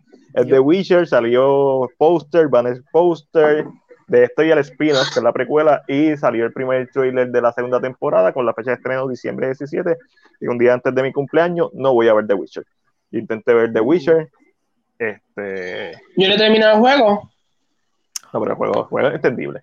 Pero- Chico. pero son largos. vo- voy a terminar la serie. I mean, ¿Alguien no- ha leído las novelas? Yo creo que nadie. Todo el mundo sabe de Witcher por, la- por el juego y por la serie ahora. El Witcher, Witcher 3 está cabrón, Witcher. está bien cabrón. I mean, yo el juego yo lo juego, pero obviamente digo, ah, I'm so tired, I don't want to do this anymore. Ay, Dios mío, pero es que después te metes a ese mundo otra vez, mano, y los side stories. yo no sé ni cómo voy a entrar otra vez. Yo como que lo tengo y yo, should I? I don't know. Do it. A mí me pasó lo mismo. Te voy a ser completamente sincero. Yo estuve súper enfiebrado como por una semana. Paré en seco por seis meses y yo dije lo mismo. Y dije, ay, should I get back into it? Y me empujé. Best decision ever, porque jugué los dos DLC. Esos dos DLC están cabrones también. Ya sí, ya sí. De momento, si ven que digo, de verdad no me gusta el juego, Alejandro, no te molestes. Just, No, just, just, just getting that out there. Ahí está viendo, no, no, no, nunca, no es malo estar en la minoría. El juego sí ha sido bien price, especialmente el tercero. El segundo, el segundo y el tercero en especial. El uno no. No, no, no. Nadie habla del uno. Es que está rough el uno. Está Es rough. cool, pero es que rough. Ya, Eh, ya eh, para el la- tercero, fine tuned to the perfection, ¿verdad? Pero. Ya, es como que, I mean, voy a intentarlo. Solo porque Alejandro me dijo lo que intentará. I'm gonna try it. I'm, I'm, I'm trying Y it. viene Um, DLC porque va a estar vinculado con la serie o alguna cosa rara. O tienes una justificación Ah, el- para. el, DLC de Henry, sí. sí. Es verdad. So, I mean- y, me, emo- y me emociona en la precuela porque sale Michelle Yeoh. Es como, no es lo Ah, más que me emociona. ok. Como que, ya sí. Sí. Ok, ok, ok, wait, wow, wow, So, wow, Angelo- people, you have made something now. So, Angelo, ¿tuviste la serie completa entonces? ¿O no? Desafortunadamente. So, a ustedes no les gusta The Witcher la serie. Interesante. Ok, yo vi el primer episodio y, y me gustó aspectos, pero es tan lento. Ok. Y si tú no me Yo coges en siento el primer que- episodio, Yo siento que el problema es ese también. Es que yo creo que complicado. sentí lo mismo que pasa con el juego. Sentí que como que there was nothing there, como que estoy empezando y it, it felt like we're dragging and dragging y yo como que... Sí. Entonces ya llegó un punto en que yo creo que para mí yo soy de que yo y Matías la serie completa y por eso la terminé. Porque yo no soy de que, ah, no me gusta el primer episodio, no voy a ver la serie más. Yo te la voy a ver Ángel le da la oportunidad, yo le pego el tiro. Y, y no significa que la Season 2 sea mala, pero como que la primera como que... mm, ok, y posiblemente ok. sea mejor porque ya no vas a tener que estar brincando de líneas del tiempo, Eh, de sí, aquí para fue. acá. Que lo Yes. trataron como un twist y yo me quedé, why? Why? Why? You should have played it. You should have played it straight. You Straight. should have been a linear story en cada segmento y después intersectarlo a lo último y ya está. No me des eso como un twist porque that was just weird. Pero Angelo, just toss a coin to your Witcher. Oh Valley of Plenty. Oh Valley of Plenty. Ahí yo no llegué. Y eso esa canción. So good, though. So good. Ah. Me- me ahí yo no llegué. Quizás la vería por eso y por escuchar a Henry Cavill haciendo. mm, tengo que admitir, mira, mira, Henry Cavill, yo lo amo, él es mi Superman, siempre va a ser mi Superman, pero that Ah, man, el, el, el rage de ese hombre es bien limitado. Y aquí se nota también que es bastante limitado, pero la pasión que él trae al personaje, porque el tipo completely understands Gerald Rivia, Sí. understands el personaje a un nivel bien intrínseco, que es admirable porque por lo menos él le mete caña al personaje bastante bien. Ese mm, es porque como que él entiende como que el personaje haría esto. Yo soy tan fucking geek que yo lo haría. Ok, es cool. Y él habla como él cree que el personaje hablaría y se, se mete bien cabrón el personaje, eso está cool. Pero, you know, es Henry Cavill, he doesn't have the biggest range, he's not really gonna have the biggest range, pero tú la ves porque es Henry Cavill realmente. Henry Cavill, sí. He looks the part. Eso. Y he looks the part, empezando por ahí. Empezando y por- como tú dices, y tiene la suficiente pasión, porque sabemos que la tiene, las decisiones que tomó, porque sí, la, esta serie está basada en las novelas que nadie ha leído. Este, pero Henry Cavill le metió del juego. O sea, porque eso es lo que él sabe. Él, él sabe, él posiblemente leyó las novelas, pero él es fanático del juego. Ujú. So, cuando tú ves su voz, tiene como que parecido, especialmente Witcher 3, parecido, es como que eh, un- un- una versión de él. De, so, eh, la vería por, por terminar de ver y quizás si me dicen que la segunda temporada está bien buena, pues ok, déjame power through this para ver la, la serie que está buena, que es la segunda temporada. Y como Ángel siempre me dice, hay muchas series que su primera temporada es bien experimental y no encuentran su paso hasta que llegan a la segunda. Yeah. Eh, pero es bien complicado. A mí pasó con The Office, pasó con Parks and Recreation. When you think those first seasons. Eh, Yo estaba viendo un, un no un documental, uno de estos videos largos, un, un ensayo en YouTube, y hablaba de eso, de la serie no funciona en la primera temporada porque es una imitación de, de la de Office de Inglaterra y el personaje de Michael es bien desesperante. Y no Sí. hasta que hacen el twist y lo vuelven likeable, tonto pero likeable, que la serie funciona en Arranca. Estados Unidos y, y es, es nice. So, y se ha escuchado eso, el primer season es, es medio de complicado de ver. Sí, sí. Ok, vamos a seguir, porque te- todavía falta. Mira, primera imagen detrás de cámara de la serie de The Last of Us, todos bien contentos. ¿Alguien jugó The Last of Us los primeros Yes. cinco minutos? Todo el mundo sabe lo que va a pasar, ¿verdad? Yeah. Ya, todos están bien contentos ahí. So, me da mucha risa. Pero, mano, estoy bien pompido por esta serie. Eh, creo que fue lo mejor que le pudo pasar que fuera una serie. Yo, de momento- yo vi esa foto y pensé que eso era Coco. Dije, ah, esto es Coco Live Action. Ah, Wow, Ángel, wow, Coco. Wow, crazy. A mí, es que el caso es súper latino y jamás pensaría que ese fuera el cast. Y no es que lo odie, pero no pensaría que ese fuera el cast de, de, de Last of Us. The Last of Us. Y como que, oh, wow, wow. So, pero me gusta, me gusta porque it feels like family, se ven como family, se ven que they can, it can mesh together. Eso no me molesta. Eh, la foto, como que parecen familia. Pa- eh, es creíble, es creíble que son familia. Eso no me molesta para nada. Saben que la están pasando cabrón. So, Se ve que Pedro Pascal y. Ay, se me olvidó el muchacho. Eh, no sé cómo se llamaba. Eh, se dieron un par de filis antes. No sé. tienen- Hay un bike. Hay un bike. Yo tengo esto un sí. poquito en alto, ¿verdad? Porque yo la. Cuando yo jugué ese juego, yo literalmente tuve una experiencia religiosa. Yo. sí, O sea, como Birdman, yo me levé. sí, O sea, eso fue otra cosa. Es jugando ese, ese, jue- ese, ese juego. o sea, Genuinamente.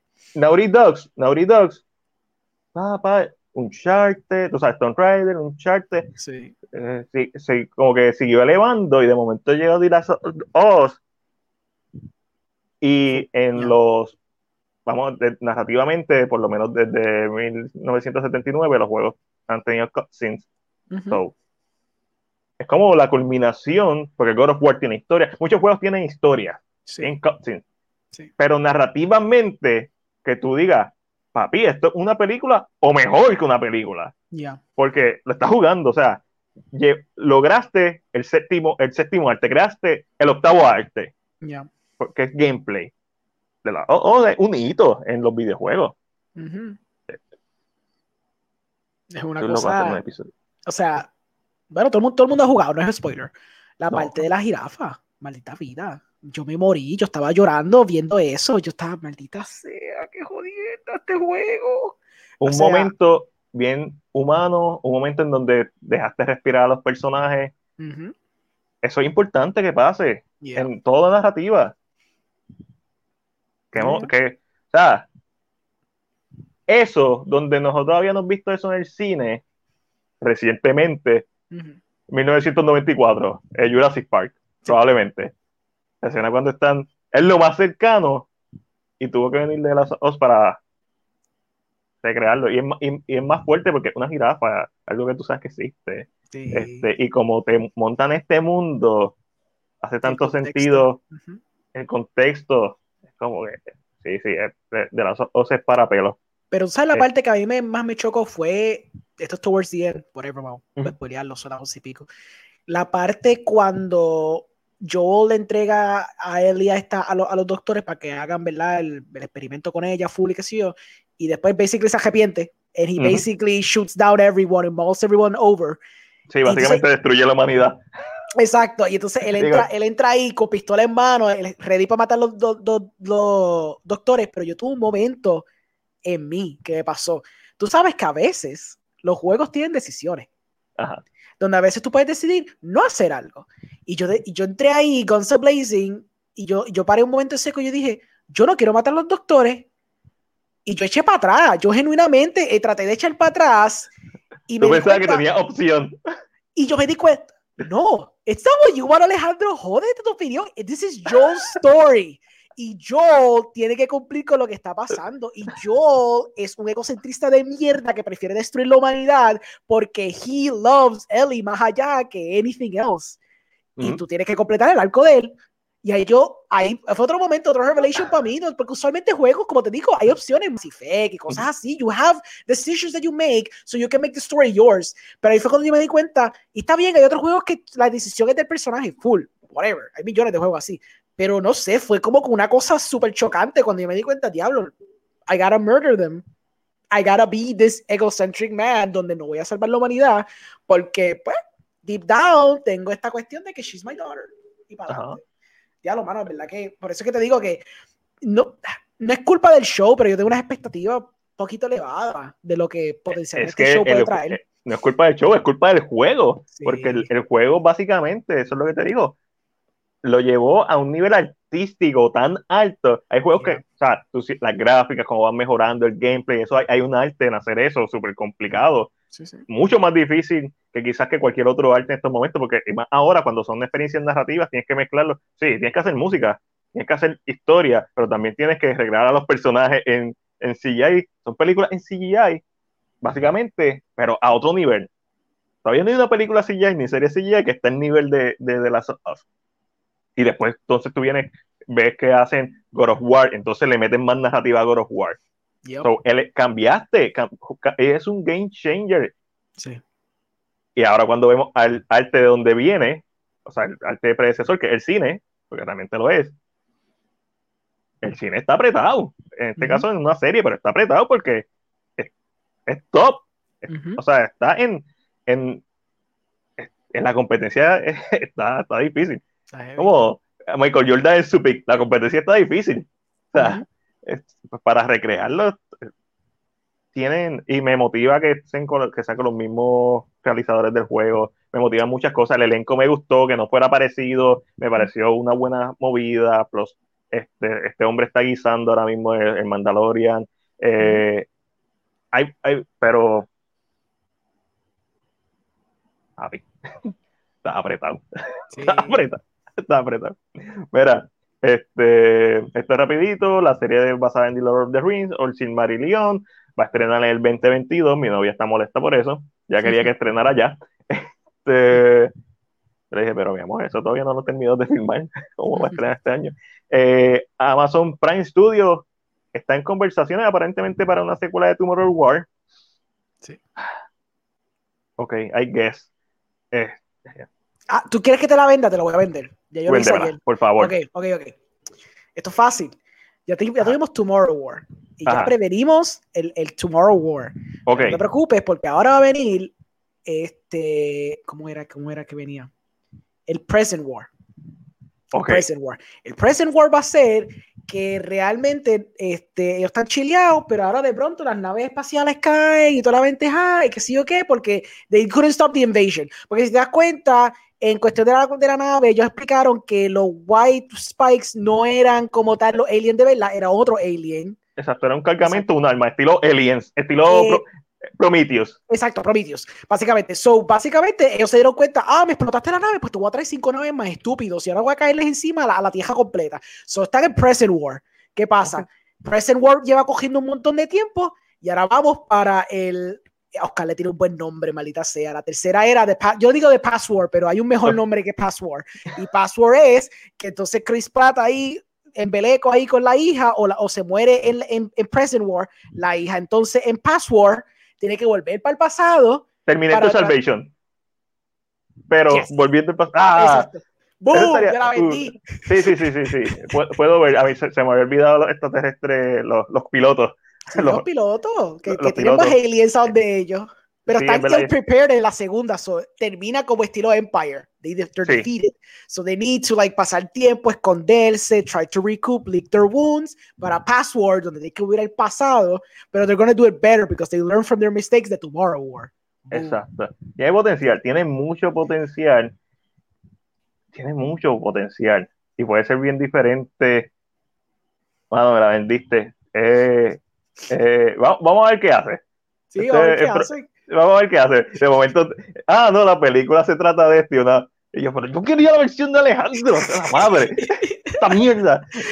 Eh, pero, pero tiene mucho potencial. Ah, ok, vamos a, vamos a ver qué pasa. Ahora mismo compró la noticia. A ver qué más tengo, bla, bla, bla, por aquí, bla, bla, bla. Paramount Plus renueva la serie Evil para una tercera temporada. He escuchado cosas buenas de esta serie, no la he visto, no la pienso ver. Eh, no la he visto, no. No sé. yo no lo sé. A menos que sea algo que me interese de por Es sí. yo ni tengo Paramount Plus. so, No, no sé.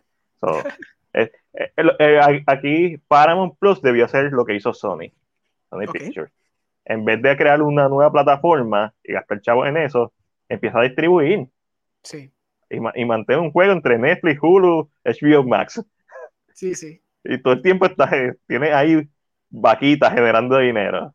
Es que pues. Viacom, Viacom creía que, bueno, se creen todavía que tienen unos IP poderosos y como CBS All Access fue el intento fallido, pues dijeron, no, no, vamos a reforzarlo, vamos a tirar nuestras películas 45 días después de estrenar aquí, pues reforzamos nuestra plataforma. It's a Ah. cool concept y se van a tirar de pecho del 2022 con una película a la semana, vamos a ver si se, eso rinde fruto de verdad. Vamos a ver. Vamos a ver. Este, estamos hablando de Evil Angel, no sé si la viste. Segunda temporada. Yes. Segunda temporada.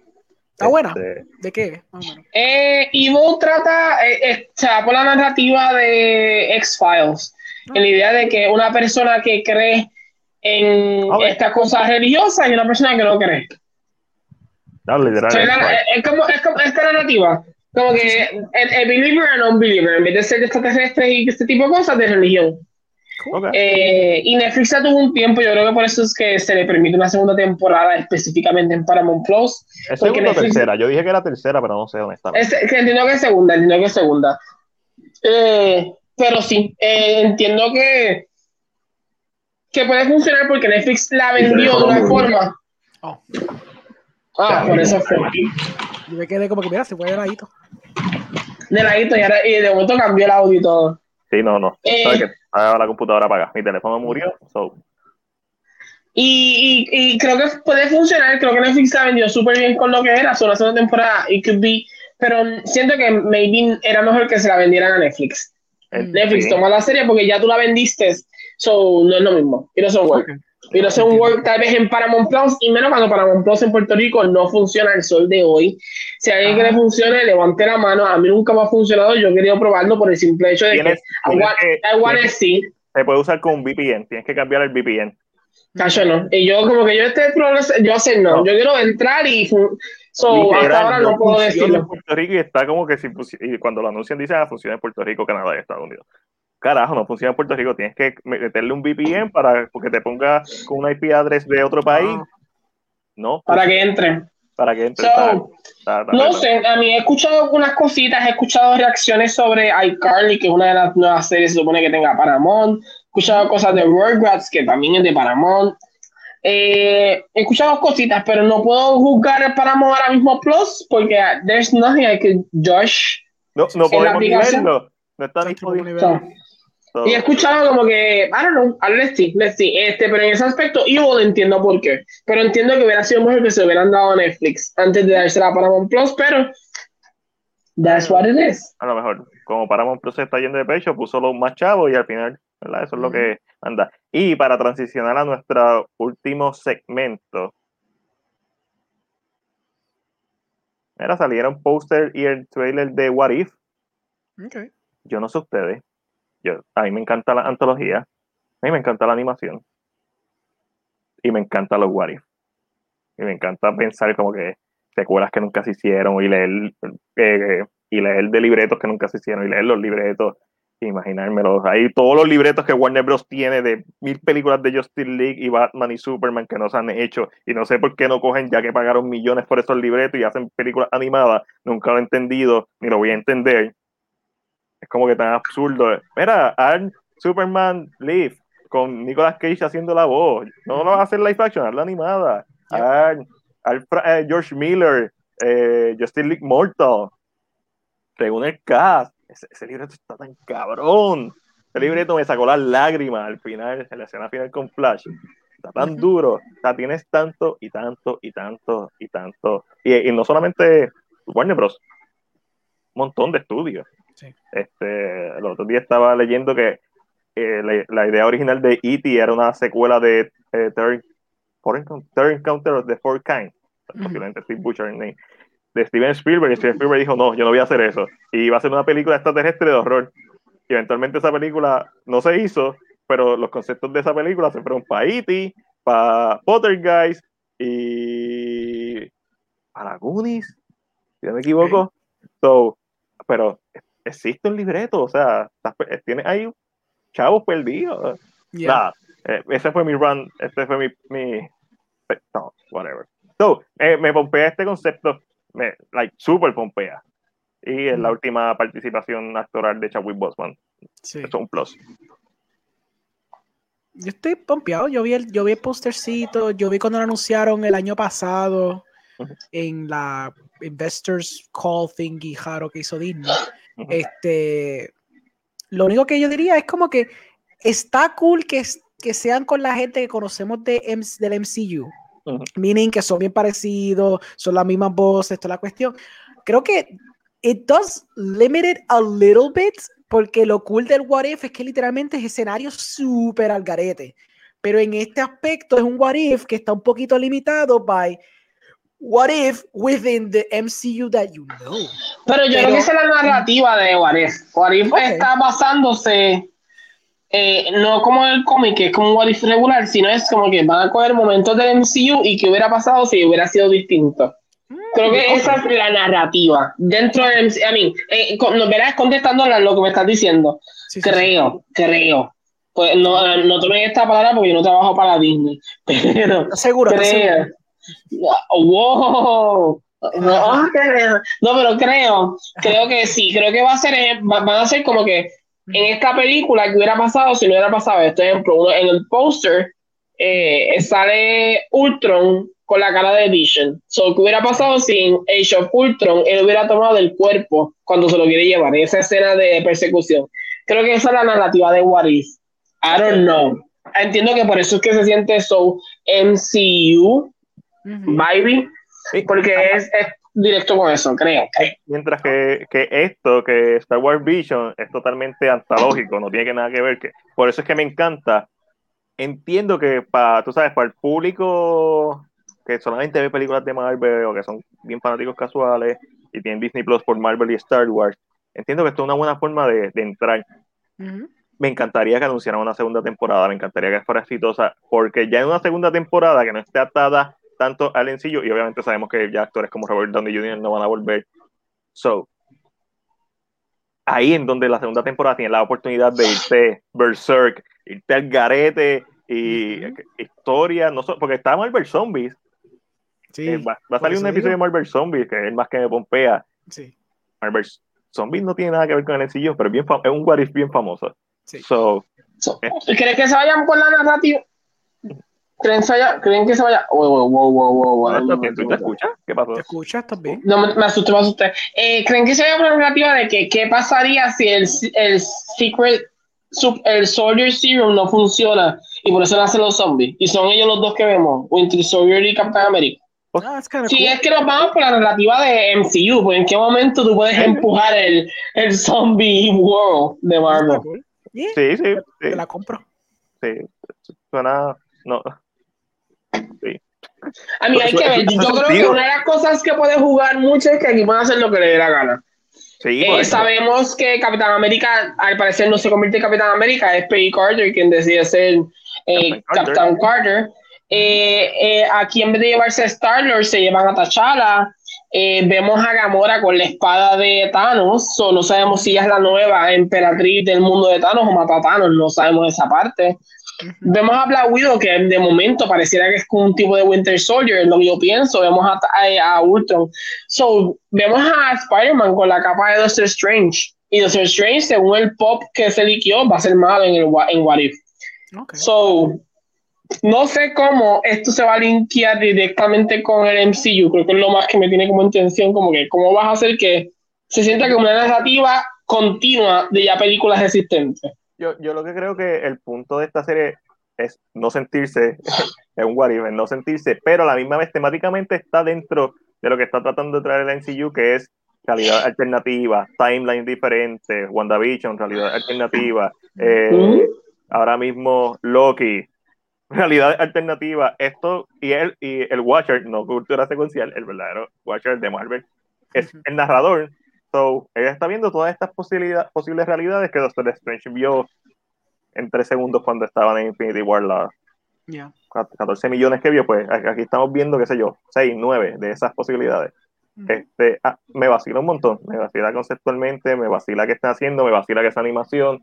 Volvemos, me vacila que quizás esto no es algo tan original como Visions, que le puedes dar oportunidad a ¿verdad? creadores originales de hacer algo más original, pero sigue siendo un buena, una buena exposición, sigue siendo un buen ejercicio de parte de Marvel traer algo nuevo.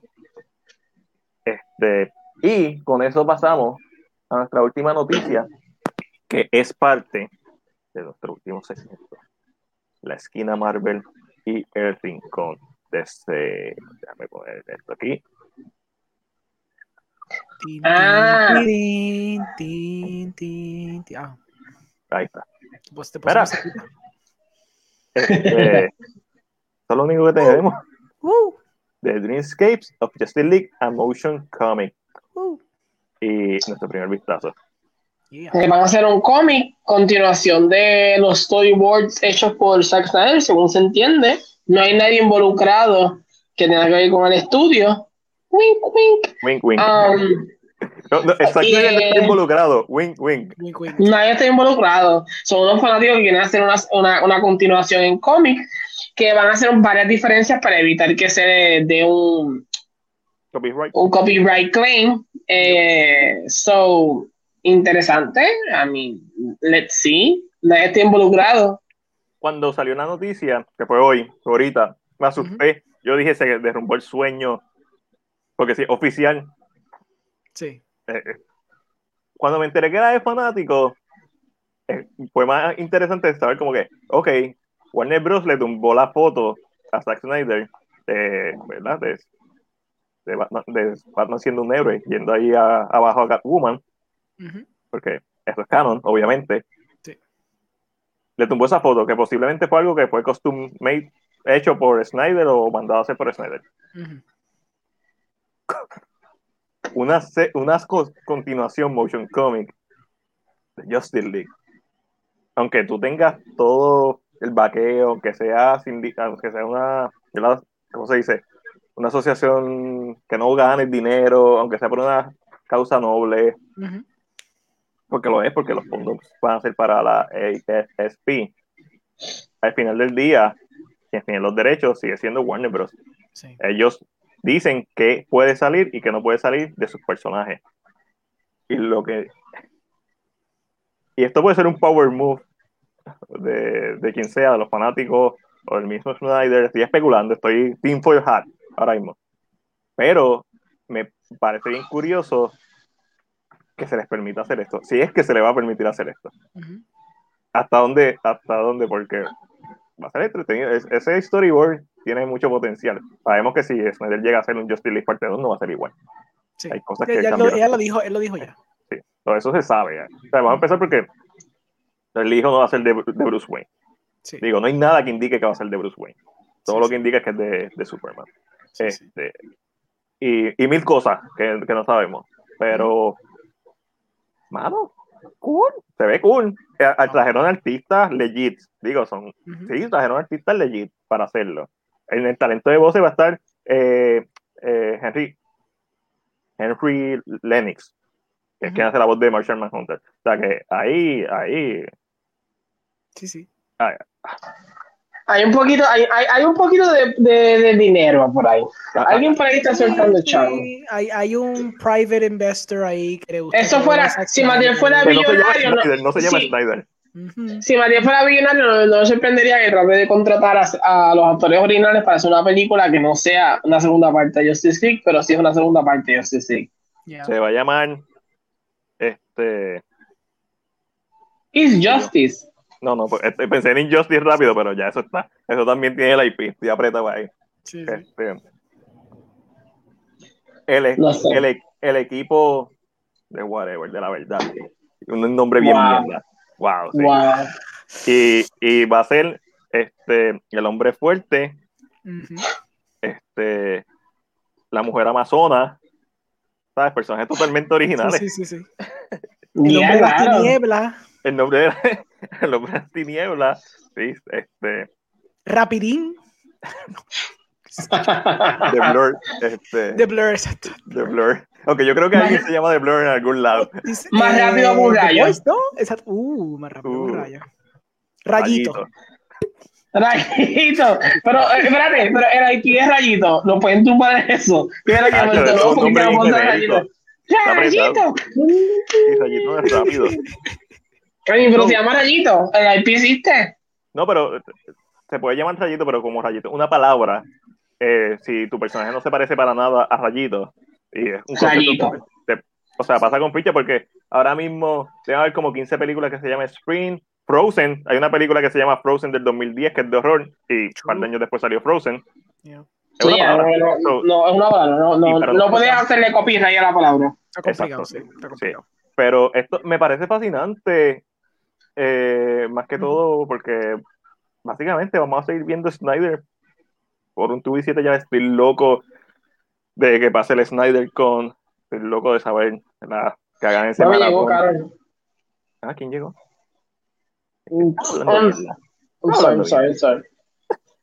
Está hablando. Cuando se habla de Papa Snyder, se habla de Papa Snyder. Te quiero todo tu enfoque aquí. Ahora, pues con eso terminamos, no hay más noticias. Contigo con eso le metimos dos horas y media. Así somos. Así somos. Nice, nice. Alejandro, nuevamente, gracias por estar aquí.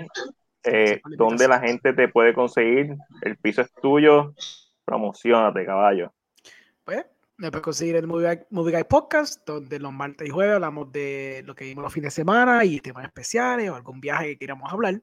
También, within esa página y la página de Cinemas Podcast, me puedes conseguir donde, fíjate, la semana que viene yo voy a estar con MacDiel hablando de una joya cinematográfica que se ganó Oscar llamada Birdman. Birdman. Yeah. Este, na, you know, plot twist. Vamos a hablar del, terminar hablando del vez de la película. Este, vamos a estar hablando de Birdman. eh, porque pues es una película, una joya de, de Iñárritu, me encanta Iñárritu como, como cineasta, como autor. Este, creo que una película que se presta para desmeruzar, porque tiene muchos temas para tocar que son bien súper interesantes. So, eso va a ser el miércoles que viene, ¿verdad? Miércoles que viene. Miércoles Eso que viene correcto. a las 8 en The Movie Guy y en Cinemas Podcast. Este, y después yo voy a tirarlo por todas las plataformas de audio disponibles. Este, además de eso, me puedes conseguir en un podcast que yo hago con John que se llama Cardboard Cave. Yo soy medio geeky, so I like playing Magic the Gathering. So en ese nice. podcast yo hablo de Magic the Gathering. Este, también pues, puedes conseguir con los chicos de 15 Richport, que yo hangueo Claro. con ellos en Cine Nerds, que mañana tenemos un podcast donde Súper vamos a estar hablando. ellos. Ya de que yo lo conozco desde hace años. Pero Sí, años largos. conocí a esta gente este año, en verdad, son un amor. I'm so happy que soy parte de, de Cine Nerds, en verdad, yo soy un tripeo. Este, yo siempre extiendo la invitación, como que creo que fue la, la semana pasada, yo estaba como que en el comment section el domingo, cuando ya se, se hace un podcast el domingo. Ajá. Y estaba ranteando en, los- en los comments, y me dijeron, Acho, no jodas, conéctate y ya. Y yo dije, pues dale, feliz, me voy a conectar. Y entonces me dieron el link y me conecté y hablé, hablé y un jato con ellos. Super fun, esa gente en verdad, super down to earth. Que eso es lo que te digo. I love this thing. Me encanta este mundo. Me encantan las colaboraciones. Me encanta esta cuestión de que te digo, wow, sale mi podcast, sale mi el mío. Vamos a hablar mierdas por dos horas. Like, es super fun, en verdad. Me gusta ese viaje, en verdad. Súper. Entonces, pues me co- me conseguí mañana que vamos a estar hablando de Midnight Special y otra película que no me acuerdo cuál es, pero nada, para mañana la veré, porque realmente no me acuerdo cuál era la otra película. Sé que Midnight Special la he visto ya como tres veces. I love that movie mucho. Sé que mucha gente como que le encuentra imperfecciones, pero pienso que como homenaje de lo que es Spielberg. Es más Spielbergian en su approach de lo que JJ usualmente trata de imitar de Spielberg y siempre lo compara con Spielberg, pero yo veo Jeff Nichols con Midnight Special y digo, esto es Spielberg, esto es Spielberg clásico, como Dios manda. Pero nada, eso es lo que vamos a estar hablando mañana en, en Cine Nerds. Y pues nada, yo siempre tengo un vaso, googleame, que somos filmmaker, a pesar de todo esto, yo soy un cineasta, llevo haciendo cine por casi 10 años. Yo tengo un colectivo que se llama Producción. Hemos hecho cortometrajes que han estado presentados localmente, internacionalmente. Este, esperen pronto el próximo cortometraje que lo hice para el Festival de Hecho en Europa. Pasa que la pandemia pues paró muchos esos planes de ¿verdad? presentación de festivales, pero hopefully ahora empieza a mover el cortometraje que se llama Asterion. So, Mm, estamos. mm, interesante el nombre. Yes. Gracias, Alejandro, nuevamente por estar aquí con nosotros. Angelito, ¿dónde te pueden conseguir a ti? Pues como ustedes siempre saben, yo soy parte del equipo de Cine PR todos los viernes a las 9 y voy a regresar, espero mañana, voy a tratar de hacer El todo lo yo posible. no te conectándote. mañana voy a intentar hacer todo lo posible de ser parte de K-Drama con Angelo. Eh, puede ser que me conecte como eso a las 9 de la noche, así que no se preocupe. I'm gonna try. Si no pasa, don't hold it against me. Less. Exacto, expect nothing, deliver less people, ustedes saben cómo yo soy, yo no soy constante. Es una de las cosas que yo nunca he sabido hacer. Así que los quiero mucho siempre. Dicho eso, llevan 96 episodios aquí, digo, la mayoría de los 96 episodios. So, consistencia, y yo soy Mac de CinePR, me puedes conseguir en todas las redes sociales, como CinePR, Facebook, Instagram, YouTube, Vero por Papa Snyder, Twitter, eh, Patreon, y obviamente este podcast lo puedes escuchar nuevamente en YouTube, en Facebook, en Spotify, Anchor, Apple Podcast, whatever, you name it. Ahí estamos. Así que gracias Corillo por estar aquí en nuestro episodio 96. Nos faltan cuatro para el 100. Bye.